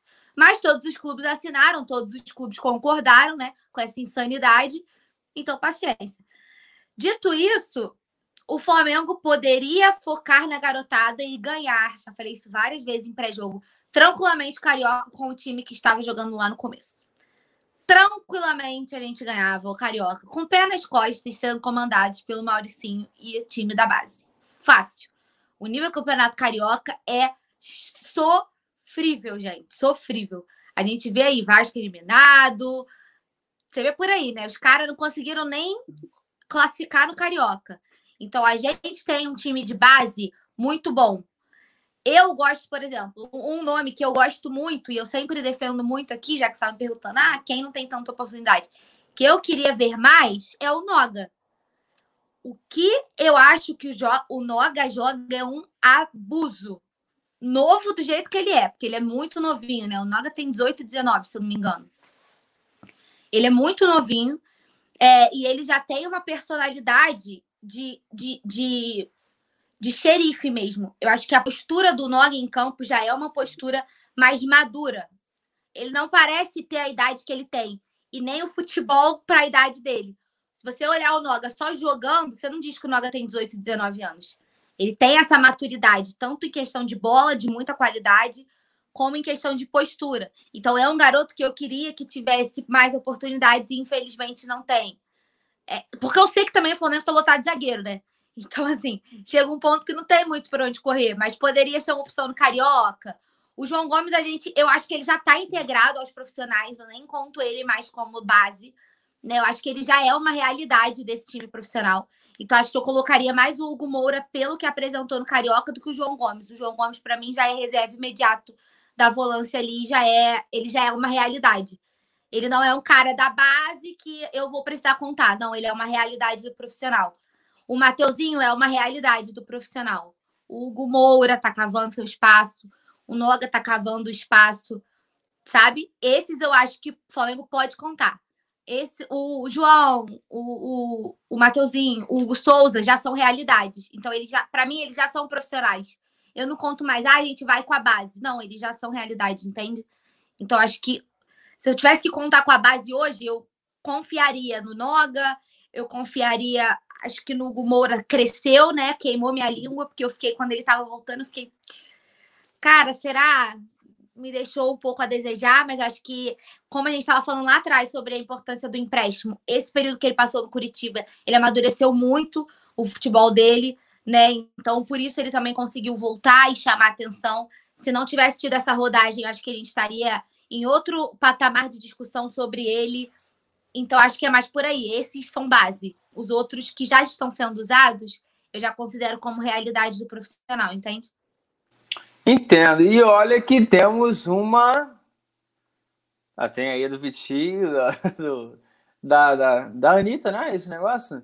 É. E uma. Sim, alguém invadiu a nossa live, né? Não, Letícia? Boa noite. Daqui a pouco tem a notícia, mas veio dar o ar da graça no, no resenha. Aleluia, voltou também para participar com a gente, né? Tava com saudade, né, galera? Boa noite, João. Boa noite, Paulinha. É sempre um prazer estar aqui. Agora a gente faz essa integração rapidinha para comentar. Vocês fizeram uma boa live no resenha. Agora a galera continua para notícias já já, né? Pois é, vai todo mundo já acompanhando. Daqui a pouco, daqui a alguns minutinhos. Assim, se a produção quiser me expulsar, me avisa que. Padrão Padrão João Pedro de qualidade. Que se poupa, que se poupa do trabalho, né? Não, a produção eu tenho que fazer, por exemplo, aqui são uma hora e meia de live no eu faço uma hora, porque meia hora eles estão me cortando. Porque quando o Anderson estava aqui, eu não caí. Eu vou falar rápido que ele vai me cortar agora. Não, não tem jeito. Aqui, ó. Alisson Silva falando que eu não li o comentário dele. João Pedro Granete. Li agora. Tem algum? Deixa eu subir. Vai falando para eu achar aqui. Valdir Claro falou que o Hugo Moura jogou muito bem no Curitiba. É, Yuri Reis falando para continuar a live assim. É, Iva, Ivair Corrêa falando que Rodinei tem. Já que a Letícia está aqui, vou passar só essa bomba para ela, porque eu não vou poder fazer a notícia que ela vai, é, vai trazer as notícias para gente. Rodinei, para você, volta ou fica? Se voltar, é reserva titular? Como é que você vê, Letícia? Volta, né, João? Já está mais do que claro, a gente já está debatendo isso há algumas semanas, né? A diretoria do Internacional já deixou praticamente certo que não tem dinheiro agora para fazer a compra em definitivo do Rodinei. Marcos Braz já abriu a porta do ninho, ele vai retornar, mas acho que deve pegar o reserva imediato do Isla, né? Acho que ainda não tem como, acho que o Isla ainda será o titular por todo o investimento que o Flamengo fez e aí o, o Rodinei retorna e vai ter oportunidade, porque o Rogério Senna está mesclando bastante em algumas ocasiões, então eu vejo o, o Rodinei como reserva imediato do Isla. É, vou dar aqui mais um giro no chat. Rapaziada, todo mundo deixando o dedo no like. Vamos bater logo 500, porque precisar para melhorar muito aqui. Já mudou a camisa de fundo, agora é jogo fora, não, jogo em casa, mas fora. O Yuri Reis falando aqui que as mulheres estavam de folga. Nada. As mulheres que mandam no coluna do Fly, essa é a verdade. As mulheres estão dominando. Então, a gente vai. Paulinha, agora a gente tem o, o Notícias, a gente vai sair da telinha aqui da rapaziada. Vamos pro chat, porque o Notícias continua com a Letícia. É isso, gente. Boa noite. A gente agora vai zoar com vocês aí no chat, deixar a Letícia comandar aqui. Boa noite para ela, bom programa. Fiquem conosco, continuem deixando o like e amanhã a gente está aqui de volta com mais resenha e mais notícias para vocês. Cheguei. Quer dizer, cheguei não, né? Permaneci. É, vou dar uma passada aqui no chat antes da gente continuar. Já vou pedir para todo mundo permanecer aqui, solta o dedo no like quem ainda não deu, joga a live no grupo de WhatsApp, conversar com todo mundo. Cláudio Cruz está por aqui também. É, Jailton Brito já comentou. Já estou vendo Isla e Rodinei com certeza vai jogar. Mateuzinho, Rodinei reserva, Josiane comentando. Mas antes de eu ler todos os comentários e começar a falar sobre todas as últimas informações do Flamengo, vou pedir para a produção soltar a vinheta aí para ninguém brigar comigo.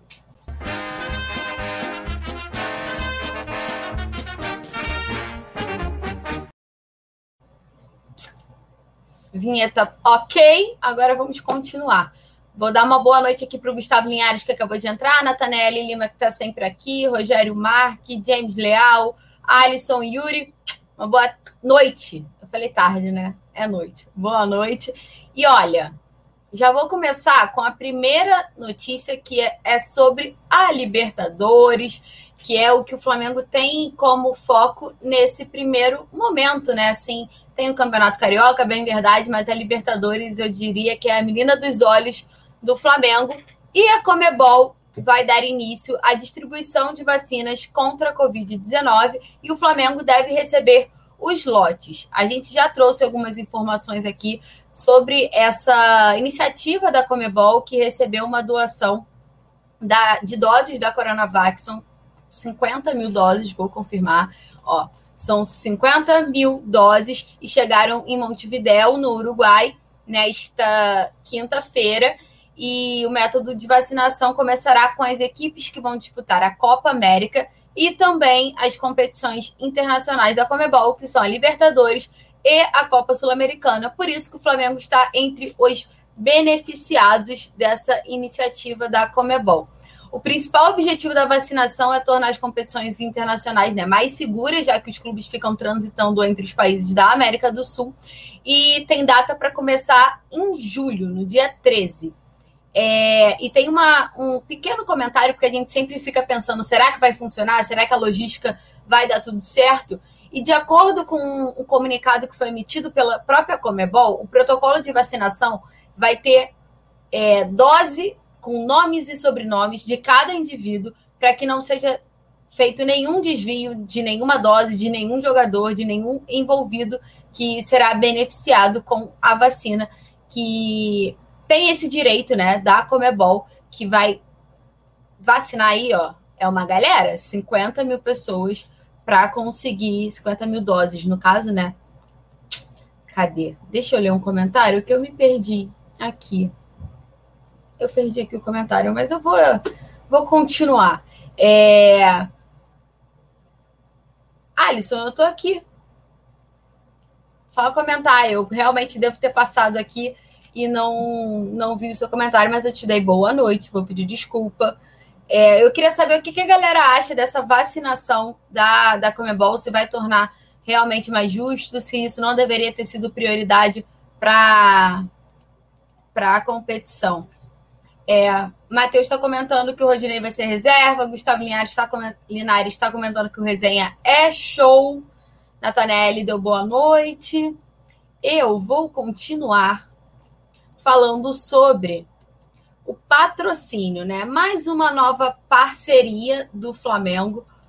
A gente está sempre de olho. E vamos lembrar que no mês de abril o Flamengo fechou com um saldo muito positivo, né? No início do mês teve a Moss e agora, nessa semana, teve o Mercado Livre, então, ao todo dá cerca de quase 34 milhões de reais nesses dois patrocínios que o Flamengo fechou somente neste mês de abril, né? A gente era uma crítica que a gente sempre estava debatendo aqui, a torcida sempre pedindo mais investimento no Flamengo, e aconteceu que nesse mês de abril o Flamengo fechou duas parcerias. E nesta quinta-feira fechou uma nova parceria, mas dessa vez é colaborativa com a Veloy, que é uma empresa de facilidades no transporte, eu diria. Eu vou trazer direitinho para vocês entenderem como é a empresa e como foi essa negociação. O que acontece é que é uma parceria colaborativa e essa empresa, junto ao Flamengo, lança um serviço de facilidade em estacionamentos e pedágios aquele passe livre, sabe? Que você coloca assim no carro e aí o carro pode passar tranquilamente pelos estacionamentos e pedágios e depois você é cobrado, né?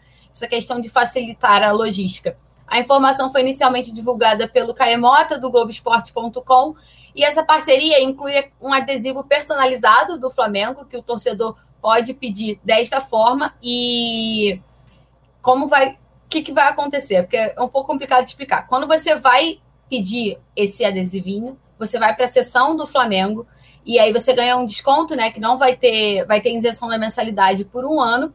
E também tem o fato de que todo esse valor arrecadado, né? Uma, um, na verdade, uma parte desse valor será repassado para o Flamengo e não será cobrada adesão. E aí tem uma outra curiosidade. Para quem acompanha todas as recentes negociações do Flamengo com essas parcerias e patrocínios, é, essa parceria funciona da mesma forma que acontece com o BRB. Por exemplo, no BRB o Flamengo tem metas e se bater essas metas das contas, que a gente sempre traz aqui os números para vocês, o Flamengo pode ser cada vez mais beneficiado. E é algo que vai acontecer também. Quanto mais rubro-negros comprarem o adesivo do Flamengo, né, fizerem esse cadastro na empresa e tudo mais, mais o Flamengo será beneficiado. É o que eles chamam de quanto mais é, eu diria, é como é que é? Ganha-ganha, né? Que eles chamam, é isso. E então, mais o patrocínio do Flamengo neste mês de abril. A galera tava reclamando e agora. Cláudio Cruz, por que você não vai mais gostar de mim? Eu tô te respondendo, eu te dei boa noite. Tem que gostar da gente. É, deixa eu ver. Alisson já li seu comentário. Matheus Caetano, acho muito boa essa iniciativa. É muito legal, né? Uma parceria colaborativa isso traz é, benefícios para o Flamengo, então é importante também que a nação rubro-negra abrace isso, né? Alisson, Letícia, para você do Flamengo tem que fechar patrocínio com empresários japoneses do ramo da tecnologia. Eles são bilionários inteligentes nessa área. O Flamengo teria benefícios. Aqui, ó, Gustavo Oliveira, fica de olho nessa dica aí do Alisson. Realmente seria muito curioso, né? É... Deixa eu ver mais uma coisinha. Cadê, gente? Os comentários passam muito rápido para mim que eu não consigo me localizar. Ó, a Lohana Pires está pedindo like, então, galera, deixa o dedo no like aí. Ela tá pedindo, a gente tem que obedecer. Deixa eu passar mais uma vez o que a gente pode dizer sobre a Libertadores. Vamos voltar um pouco na Libertadores, né? Saindo de um bom, uma boa notícia que é mais essa parceria para o Flamengo, vamos entrar na Libertadores o que acontece? Rodrigo Caio desfalca o Flamengo contra o Volta Redonda por precaução, focando ali na Libertadores, né? Então a gente tem que ficar de olho, porque o que, que acontece? Rodrigo Caio está tendo aquelas recorrentes lesões, desfalcou o Flamengo nos últimos jogos e não vai a campo também nessa partida contra o Volta Redonda, que é o primeiro jogo da semifinal do Campeonato Carioca o primeiro jornalista a dar essa informação foi o Caio Mota, do Globoesporte.com. Ele falou que o Rodrigo Caio está apresentando melhora no tratamento de recuperação, mas não joga contra o Volta Redonda. Isso é uma espécie de precaução do Flamengo para que possa contar com o zagueiro na partida da Libertadores, que é lá em Quito. Então é um joguinho difícil, o Flamengo precisa estar 100% e o Rodrigo Caio também para ir a campo nessa partida da Libertadores. Então, como precaução, ele não será utilizado no Campeonato Carioca nessa primeira fase. É, cadê? Tem uma outra coisa aqui que a gente estava sempre de olho, né? Rodrigo Caio, eu acho que quantos jogos o Rodrigo Caio tá fora? Alguém lembra? Acho que é quatro ou três já, né? Bastante tempo. E agora eu quero saber, com o Rodrigo Caio, ó, o Matheus, Rodrigo Caio parece de vidro toda hora fora. É, Rogério Marques, é melhor ele se curar de verdade para voltar. É isso que o Departamento Médico do Flamengo está fazendo com, com cautela, né? Cadê? Ó, o Cláudio Cruz está. Eita, o telefone tocou. É, o Cláudio Cruz está comentando aí, ó, com a Lohana Pires. Responde a ele, Lohana. Estão perguntando sobre a Amazon se pulou fora. Por enquanto, o Flamengo fechou patrocínio somente com o Mercado Livre. E a Amazon não está entre os patrocinadores do Flamengo. Foi uma novela, foi um flertezinho. É, Alisson também comentando. Flamengo, com esse técnico, vai ser eliminado. Ele não é um técnico ruim, ele é como jogador de base que está em processo de aprendizado. Críticas ao Rogério Senni, como é que a galera vê, principalmente o treinador, né? Nessa Libertadores que vai ser tenso. O jogo de terça-feira para o Flamengo vai ser tenso, então o Rogério Senna tem que estar preparado para as críticas. E eu acho que contar com o Rodrigo Caio é importante, né? Porque ele, é, para mim, é o titular absoluto ali na zaga, o único titular absoluto. Quem é o companheiro de zaga do Rodrigo Caio é que a gente ainda não decidiu, né? A gente ainda não conseguiu cravar quem será a dupla de zaga do Rodrigo Caio ao longo dessa temporada. Tem algumas opções que são Gustavo Henrique, o Léo Pereira e o Bruno Viana, né, como zagueiros de ofício, assim, os três principais, e também tem o Ilharão, que está fazendo essa função improvisado. Então, a galera do chat, qual é a dupla de zaga que vocês gostam? Quero que vocês falem aí, Rodrigo Caio e quem, quando ele retornar? Porque aí as opções não são muitas e acho que não agrada a todo mundo, né? Deixa eu ver uma coisa aqui que eu recebi uma mensagem da produção que eu preciso dar uma lida.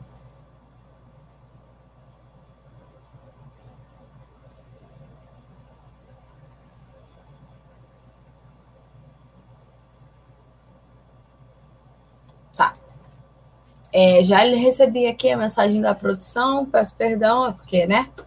É, Rogério Marques está comentando: Bruno Viana vai ser a primeira opção. Então, será Bruno Viana com Rodrigo Caio? Acho que todo mundo vai votar nisso. A Lohana Pires está falando: Rodrigo Caio e Arão, mas queria que fosse o Bruno Viana. É... Yuri Reis está perguntando: queria saber quem é um tal de Peralta que está inscrito para a Libertadores. A lista da Libertadores do Flamengo tem muitos jovens, né? Muitos garotos do Ninho ou garotos que foram contratados. Tem muita gente da base também, o Yuri. Rodrigo Caio, Bruno Viana. Bruno Viana é seguro e tem qualidade na saída de bola. Eu concordo, eu acho que essa será a dupla aí ao longo do, do ano.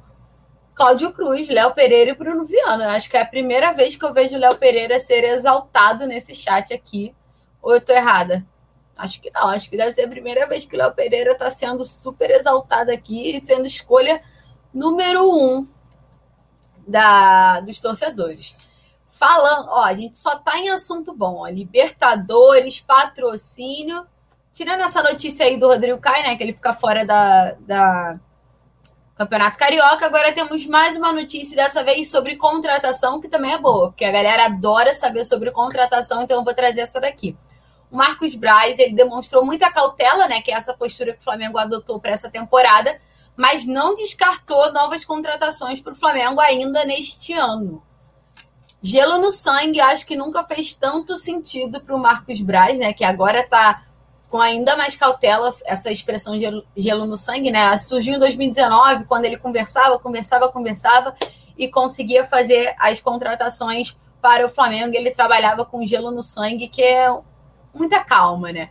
E agora mantém, só que mais ainda, principalmente por questões financeiras, mas ele não descartou novidades aí na área. Então eu vou trazer o que, que o Marcos Braz disse para a gente começar a, a debater essas possíveis contratações em breve. Cadê? Ele disse: Ó, eu confio no taco da diretoria. A gente tem uma sensibilidade, a gente conhece muito bem o mercado. Na hora certa, vamos conseguir fazer as contratações que serão importantes para o Flamengo continuar ganhando em 2021. Independente de um vice-presidente de futebol ou outro que achar que tem que apertar ali e aqui. Mas na hora certa, as contratações vão acontecer. Fecha aspas do Marcos Braz e, como curiosidade, ele cita a negociação do Bruno Viana, que foi o zagueiro que chegou por empréstimo junto ao Braga, sem custo nenhum para o Flamengo. O Flamengo tem a opção de compra, né? E a prioridade de compra, acho que está um passe fixado em 7 milhões de euros, se eu não me engano. Mas não teve custos com a vinda do zagueiro. E só paga o salário, a bonificação, essas coisas assim, que dá aquele certo alívio e para o Marcos Braz, a outra aspas que ele completa, né, uma, outro assunto que ele comenta, é justamente isso, que as negociações serão feitas nestes moldes, muito provavelmente, porque é o que dá para encaixar no orçamento do Flamengo e é o que vai trazer benefício para o clube agora, principalmente financeiro. Mas ele não descartou contratações para o Flamengo em 2021. O torcedor do Flamengo deve estar feliz com essa notícia, porque estava sempre questionando é, não ter nenhuma contratação de expressão para 2021, além do Bruno Viana. A gente tem que lembrar que o Pedro, apesar de ter jogado em 2020 no Flamengo, ele não deixa de ser uma contratação para 2021, já que ele era ele estava no Flamengo por empréstimo, o Flamengo precisou executar a compra para o Pedro. E agora foi. Para o Pedro pre... para o Pedro permanecer no clube. Então ele foi para mim, né? Eu considero ele a primeira primeiro reforço para essa temporada de 2021, porque precisou ser feito um investimento novo nele, né?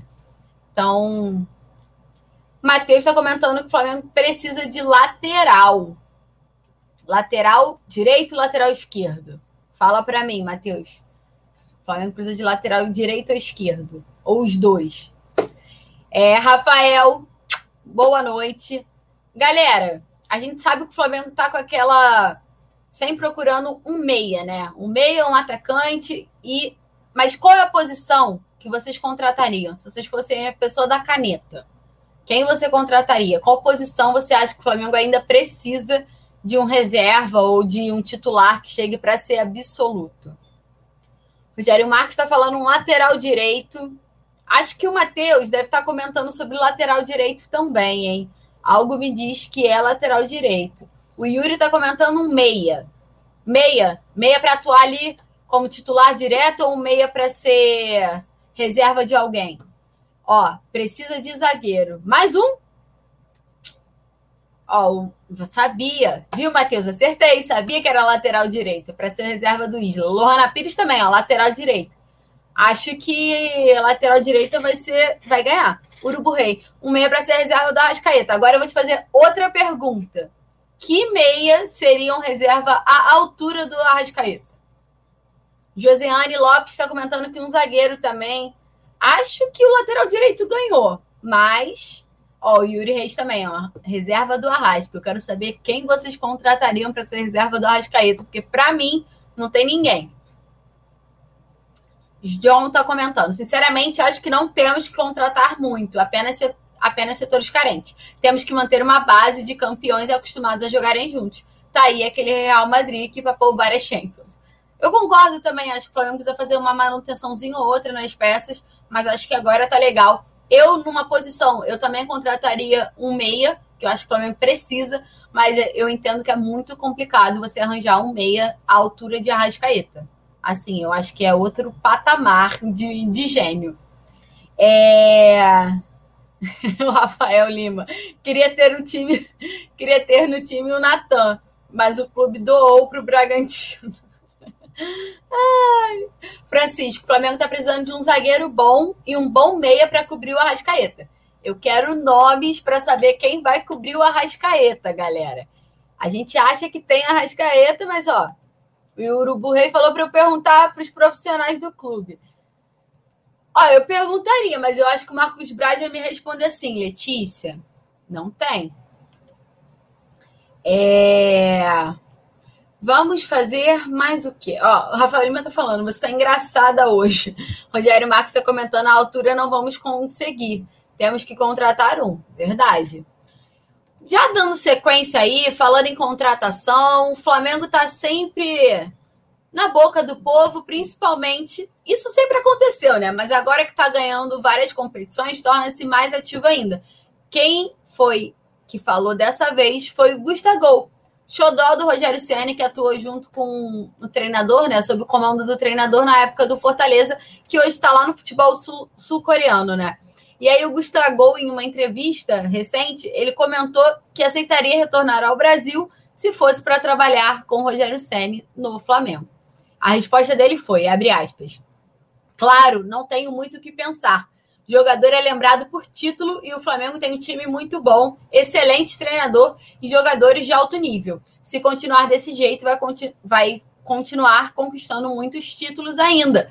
E aí ele continua, né? Ele dá aquela amenizada. Sei que isso não vai acontecer porque os dois são fantásticos, são dois caras de características diferentes e muito bons. O Gabigol é um 9 de muita movimentação. O Pedro, que é mais da área, para a felicidade do Rogério Senna, os dois vivem um grande momento, fecha aspas. Ele comenta, né, que retornaria ao Brasil para atuar no Flamengo com o Rogério Senna, mas ele já sabe que é uma possibilidade perto de zero, porque o Flamengo tem dois jogadores de alto nível na posição dele, como ele mesmo falou, né? Elogiando tanto o Pedro quanto o Gabigol.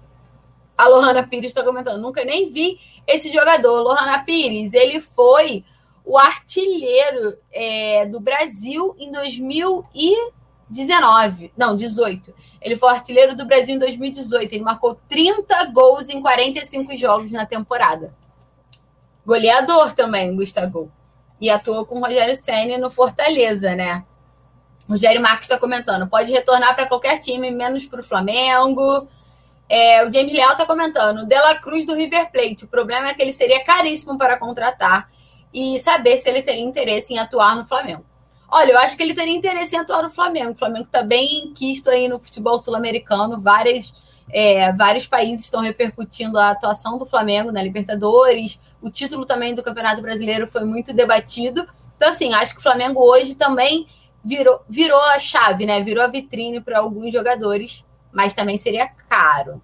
A Lohana Pires, ó, passou batido, né? O Gustavo, artilheiro, artilheiro nato. É, Alisson tá comentando, meio de campo por ser titular absoluto no lugar, no lugar do Everton Ribeiro é o Salah. Imagina. É, aqui, ó, algum comentário. Cadê? Tem um comentário do Gustavo Linares. Além de Gabigol e Pedro, ainda temos o Muniz, verdade. Que o Muniz também está lá no topo da artilharia do Flamengo nessa temporada. Um outro jogador de muita qualidade que a gente está sempre falando é sobre o Gerson. E a gente sabe do impasse aí do Flamengo com as questões financeiras e renovações de contrato com alguns jogadores. Recentemente aconteceu esse pequeno atrito com a Rascaeta mas já está tudo encaminhando. Mas tem também o Gerson, né? O Gerson é um dos jogadores que está nessa fila para ter um reajuste salarial, uma renovação, toda aquela questão burocrática, mas ainda não aconteceu. E aí o Gerson tranquilizou. Ele teve uma entrevista com o Globo Esporte, ele tranquilizou aí a torcida do Flamengo e falou sobre esse assunto. E eu vou ler exatamente o que ele disse, para todo mundo ficar um pouco mais calmo, porque a galera geralmente fica um pouco nervosa com, quando pensa no, no, elenco se desfazendo, né? Mas não vai se desfazer, não, porque o Gerson já deixou bem tranquilo. É, abre aspas para o volante. Encaro esta situação como pauto meu trabalho no dia a dia, com muito respeito. Estamos vivendo uma situação extremamente complicada em virtude da pandemia, e eu também, é, isso também é analisado por mim. Eu e meu pai temos um diálogo muito bom com o clube, e na hora certa essa situação será ajustada. Fecha aspas do Gerson. Quero saber se vocês ficam mais tranquilos agora. Rafael Lima está perguntando: não foi meu celular que tocou, não. É, Cláudio Cruz, volta aqui, comenta de novo que eu vou ler. Cadê? Rogério Marques está lembrando que o Muniz está com cinco gols. Alisson está comentando: seria um trio Gerson, Salah, Arrascaeta. Imagina Letícia. Imagina só. Gerson, Salah e Arrascaeta. Lohana Pires, Gerson maravilhoso ele está tratando com muita cautela, né? Não é a primeira vez que ele vem a público tranquilizar a torcida sobre isso. O pai dele também já comentou, para quem não sabe, o pai e o pai é o empresário do Gerson, então ele é muito aberto, comenta bastante, tanto com a imprensa quanto com ele, como ele falou, e tem um diálogo bom no clube. É, eles estão entendendo a situação que o Flamengo está passando, né? É, financeiramente é complicado, não só para o Flamengo, para todos os clubes, em todas as situações. Então, ele está com essa cautela Aí, a Lohana Pires falando vácuo, lembrando o Gerson. Cadê? É... Perdi um comentário. Peço perdão. Agora vamos ao assunto que o João já colocou para eu falar no finalzinho do resenha, mas é o assunto que está na mídia, né? O Rodinei, muito provavelmente, retorna ao Flamengo. E essa chegada do Rodinei ao clube carioca deve fazer com que um jogador saia, que é João Lucas. O João Lucas é, já está com acertado com o Cuiabá e deve assinar o contrato nos próximos dias. O Venê soltou essa matéria agora há pouco também. A gente estava de olho já nessas informações, a gente já estava apurando sobre isso e já, já comentamos lá no Coluna do Fla essa negociação que estava muito encaminhada do João Lucas com o Cuiabá, e por isso, né? Porque assim, o Flamengo vai ter o Isla, o Rodinei, o Mateuzinho e aí teria o João Lucas, né? Ia ficar sem espaço, seriam quatro jogadores para a lateral direita. E o João Lucas já era um jogador que estava com o empréstimo encaminhado, mas a negociação não andou. É, na época da vinda do, que o Rafinha estava negociando se voltava ou não ao Flamengo, o João Lucas já estava quase de saída do clube, mas com, como o Rafinha não veio, o João Lucas permaneceu. Mas agora que o Flamengo já conta com o Rodinei para a temporada de 2021, que vocês devem ter acompanhado no Coluna do Fla, o Marcos Braz já comentou sobre isso, né? Que já até falou com o Rodinei, que conta com ele para essa temporada. O João Lucas deve deixar o, o Flamengo como forma de empréstimo ao Cuiabá, que é um clube que vai disputar a primeira divisão do Campeonato Brasileiro, né? Conseguiu acesso através da Série B. E aí tá com um acordo bem adiantado e deve ir para o Cuiabá mesmo. E por isso, pela chegada do Rodinei. Agora eu vou fazer o que o João me perguntou. Quem? Rodinei chega para o quê? Ser titular, ser reserva imediato do Isla? Como é que é? Porque assim, a verdade é que o Rodinei vai retornar ao Flamengo. O Internacional já deixou claro que não tem condições financeiras de comprar o Rodinei, a não ser que outro clube venha e compre o Rodinei. O Rodinei retorna ao Flamengo no dia 31 de maio, é o último dia de, de contrato dele com o Colorado. Então, assim, Rodinei, por enquanto, né, muito provavelmente retorna ao Flamengo. Ele retorna com que status? Titular? Reserva? Como é que é? Quero saber o que, vocês acham aí, ó. Rodinei titular? Ah, para! Matheus está comentando. Fagner está falando, Rodinei é piada. Matheus está comentando que o Rodinei chega para fazer palhaçada. É, Cláudio Cruz está por aqui. É, Fagner está reclamando do Rodinei também. Matheus também, da galera está reclamando do Rodinei. Rogério Marques está concordando, ó, vem para somar. Vem para somar o, Rogério, o Rodinei. Yuri está comentando que vem para reserva. Lohana Pires está comentando também que vem para reserva. A Josiane, gostei, Josiane, esse foi bom. Rodinei reserva absoluto. É uma nova, é um novo termo aí, ó. Reserva absoluto. Rogério Marques está comentando, Rodinei vai ser útil em algum momento. Eu também acho que ele vai ser útil, porque a gente está vendo que tá que o Rogério Senna está mesclando bastante, né? E aí deve ter essa oportunidade também. John está comentando, contribuiu com o título brasileiro de 2020 aquela expulsão lá no Maracanã, né? É isso que você tá falando. Mas a gente não pode esquecer que o Rodinei atuou pra caramba na temporada de 2019, tá? Meio ano, pelo menos, foi o Rodinei. o John tá comentando, reserva de um milhão de reais. O Fagner não quer o Rodinei de jeito nenhum, ó. Ele tá comentando que não serve para o Flamengo. Francisco tá dizendo, o Rodinei está jogando muito mais do que o Isla. O Alisson está comentando aqui também. Calma aí. Ó, agora eu tenho um pedido do Rafa. Rafa Penido comentou aqui comigo através da Paulinha para gente para eu fazer um, uma convocação para a nação. O Zapa Flá, que é um humorista, ele vai pagar uma promessa que ele fez para o octacampeonato do Flamengo amanhã. E aí qual é a promessa? Ele vai percorrer 100 quilômetros em volta do Maracanã. E o, o, tempo que durar essa maratona, um carro vai estar estacionado lá na estátua do Bellini, no Maracanã, recolhendo os alimentos para a doação. Então, tá aqui o meu pedido para a galera que está aqui no chat, para quem quiser acompanhar, para passar lá no Maracanã, doar um quilinho de alimento não perecível para essa ação que é muito boa do Zapa Fly. Então, ó, Vou confirmar o horário, peraí. Começa às nove da manhã. Vai ser entre nove e dez da manhã de amanhã até nove, dez da manhã. dez da manhã de sábado. Então, ó, dez da manhã de sexta-feira, dez da manhã de sábado, é, terá um carro lá na estátua do Bellini para recolher alimentos. E isso é uma promessa do octacampeonato do Flamengo, feita pelo Zapa Flá, que é um humorista. Então, para a galera que está aqui no chat, já estou convocando. Pedido especial aqui. Já convoquei a todo mundo. Espero que quem puder passar por ali rapidinho, doa, com todas as medidas de proteção, claro, por conta da, da Covid-19. A Lohana Pires está comentando que maravilhoso.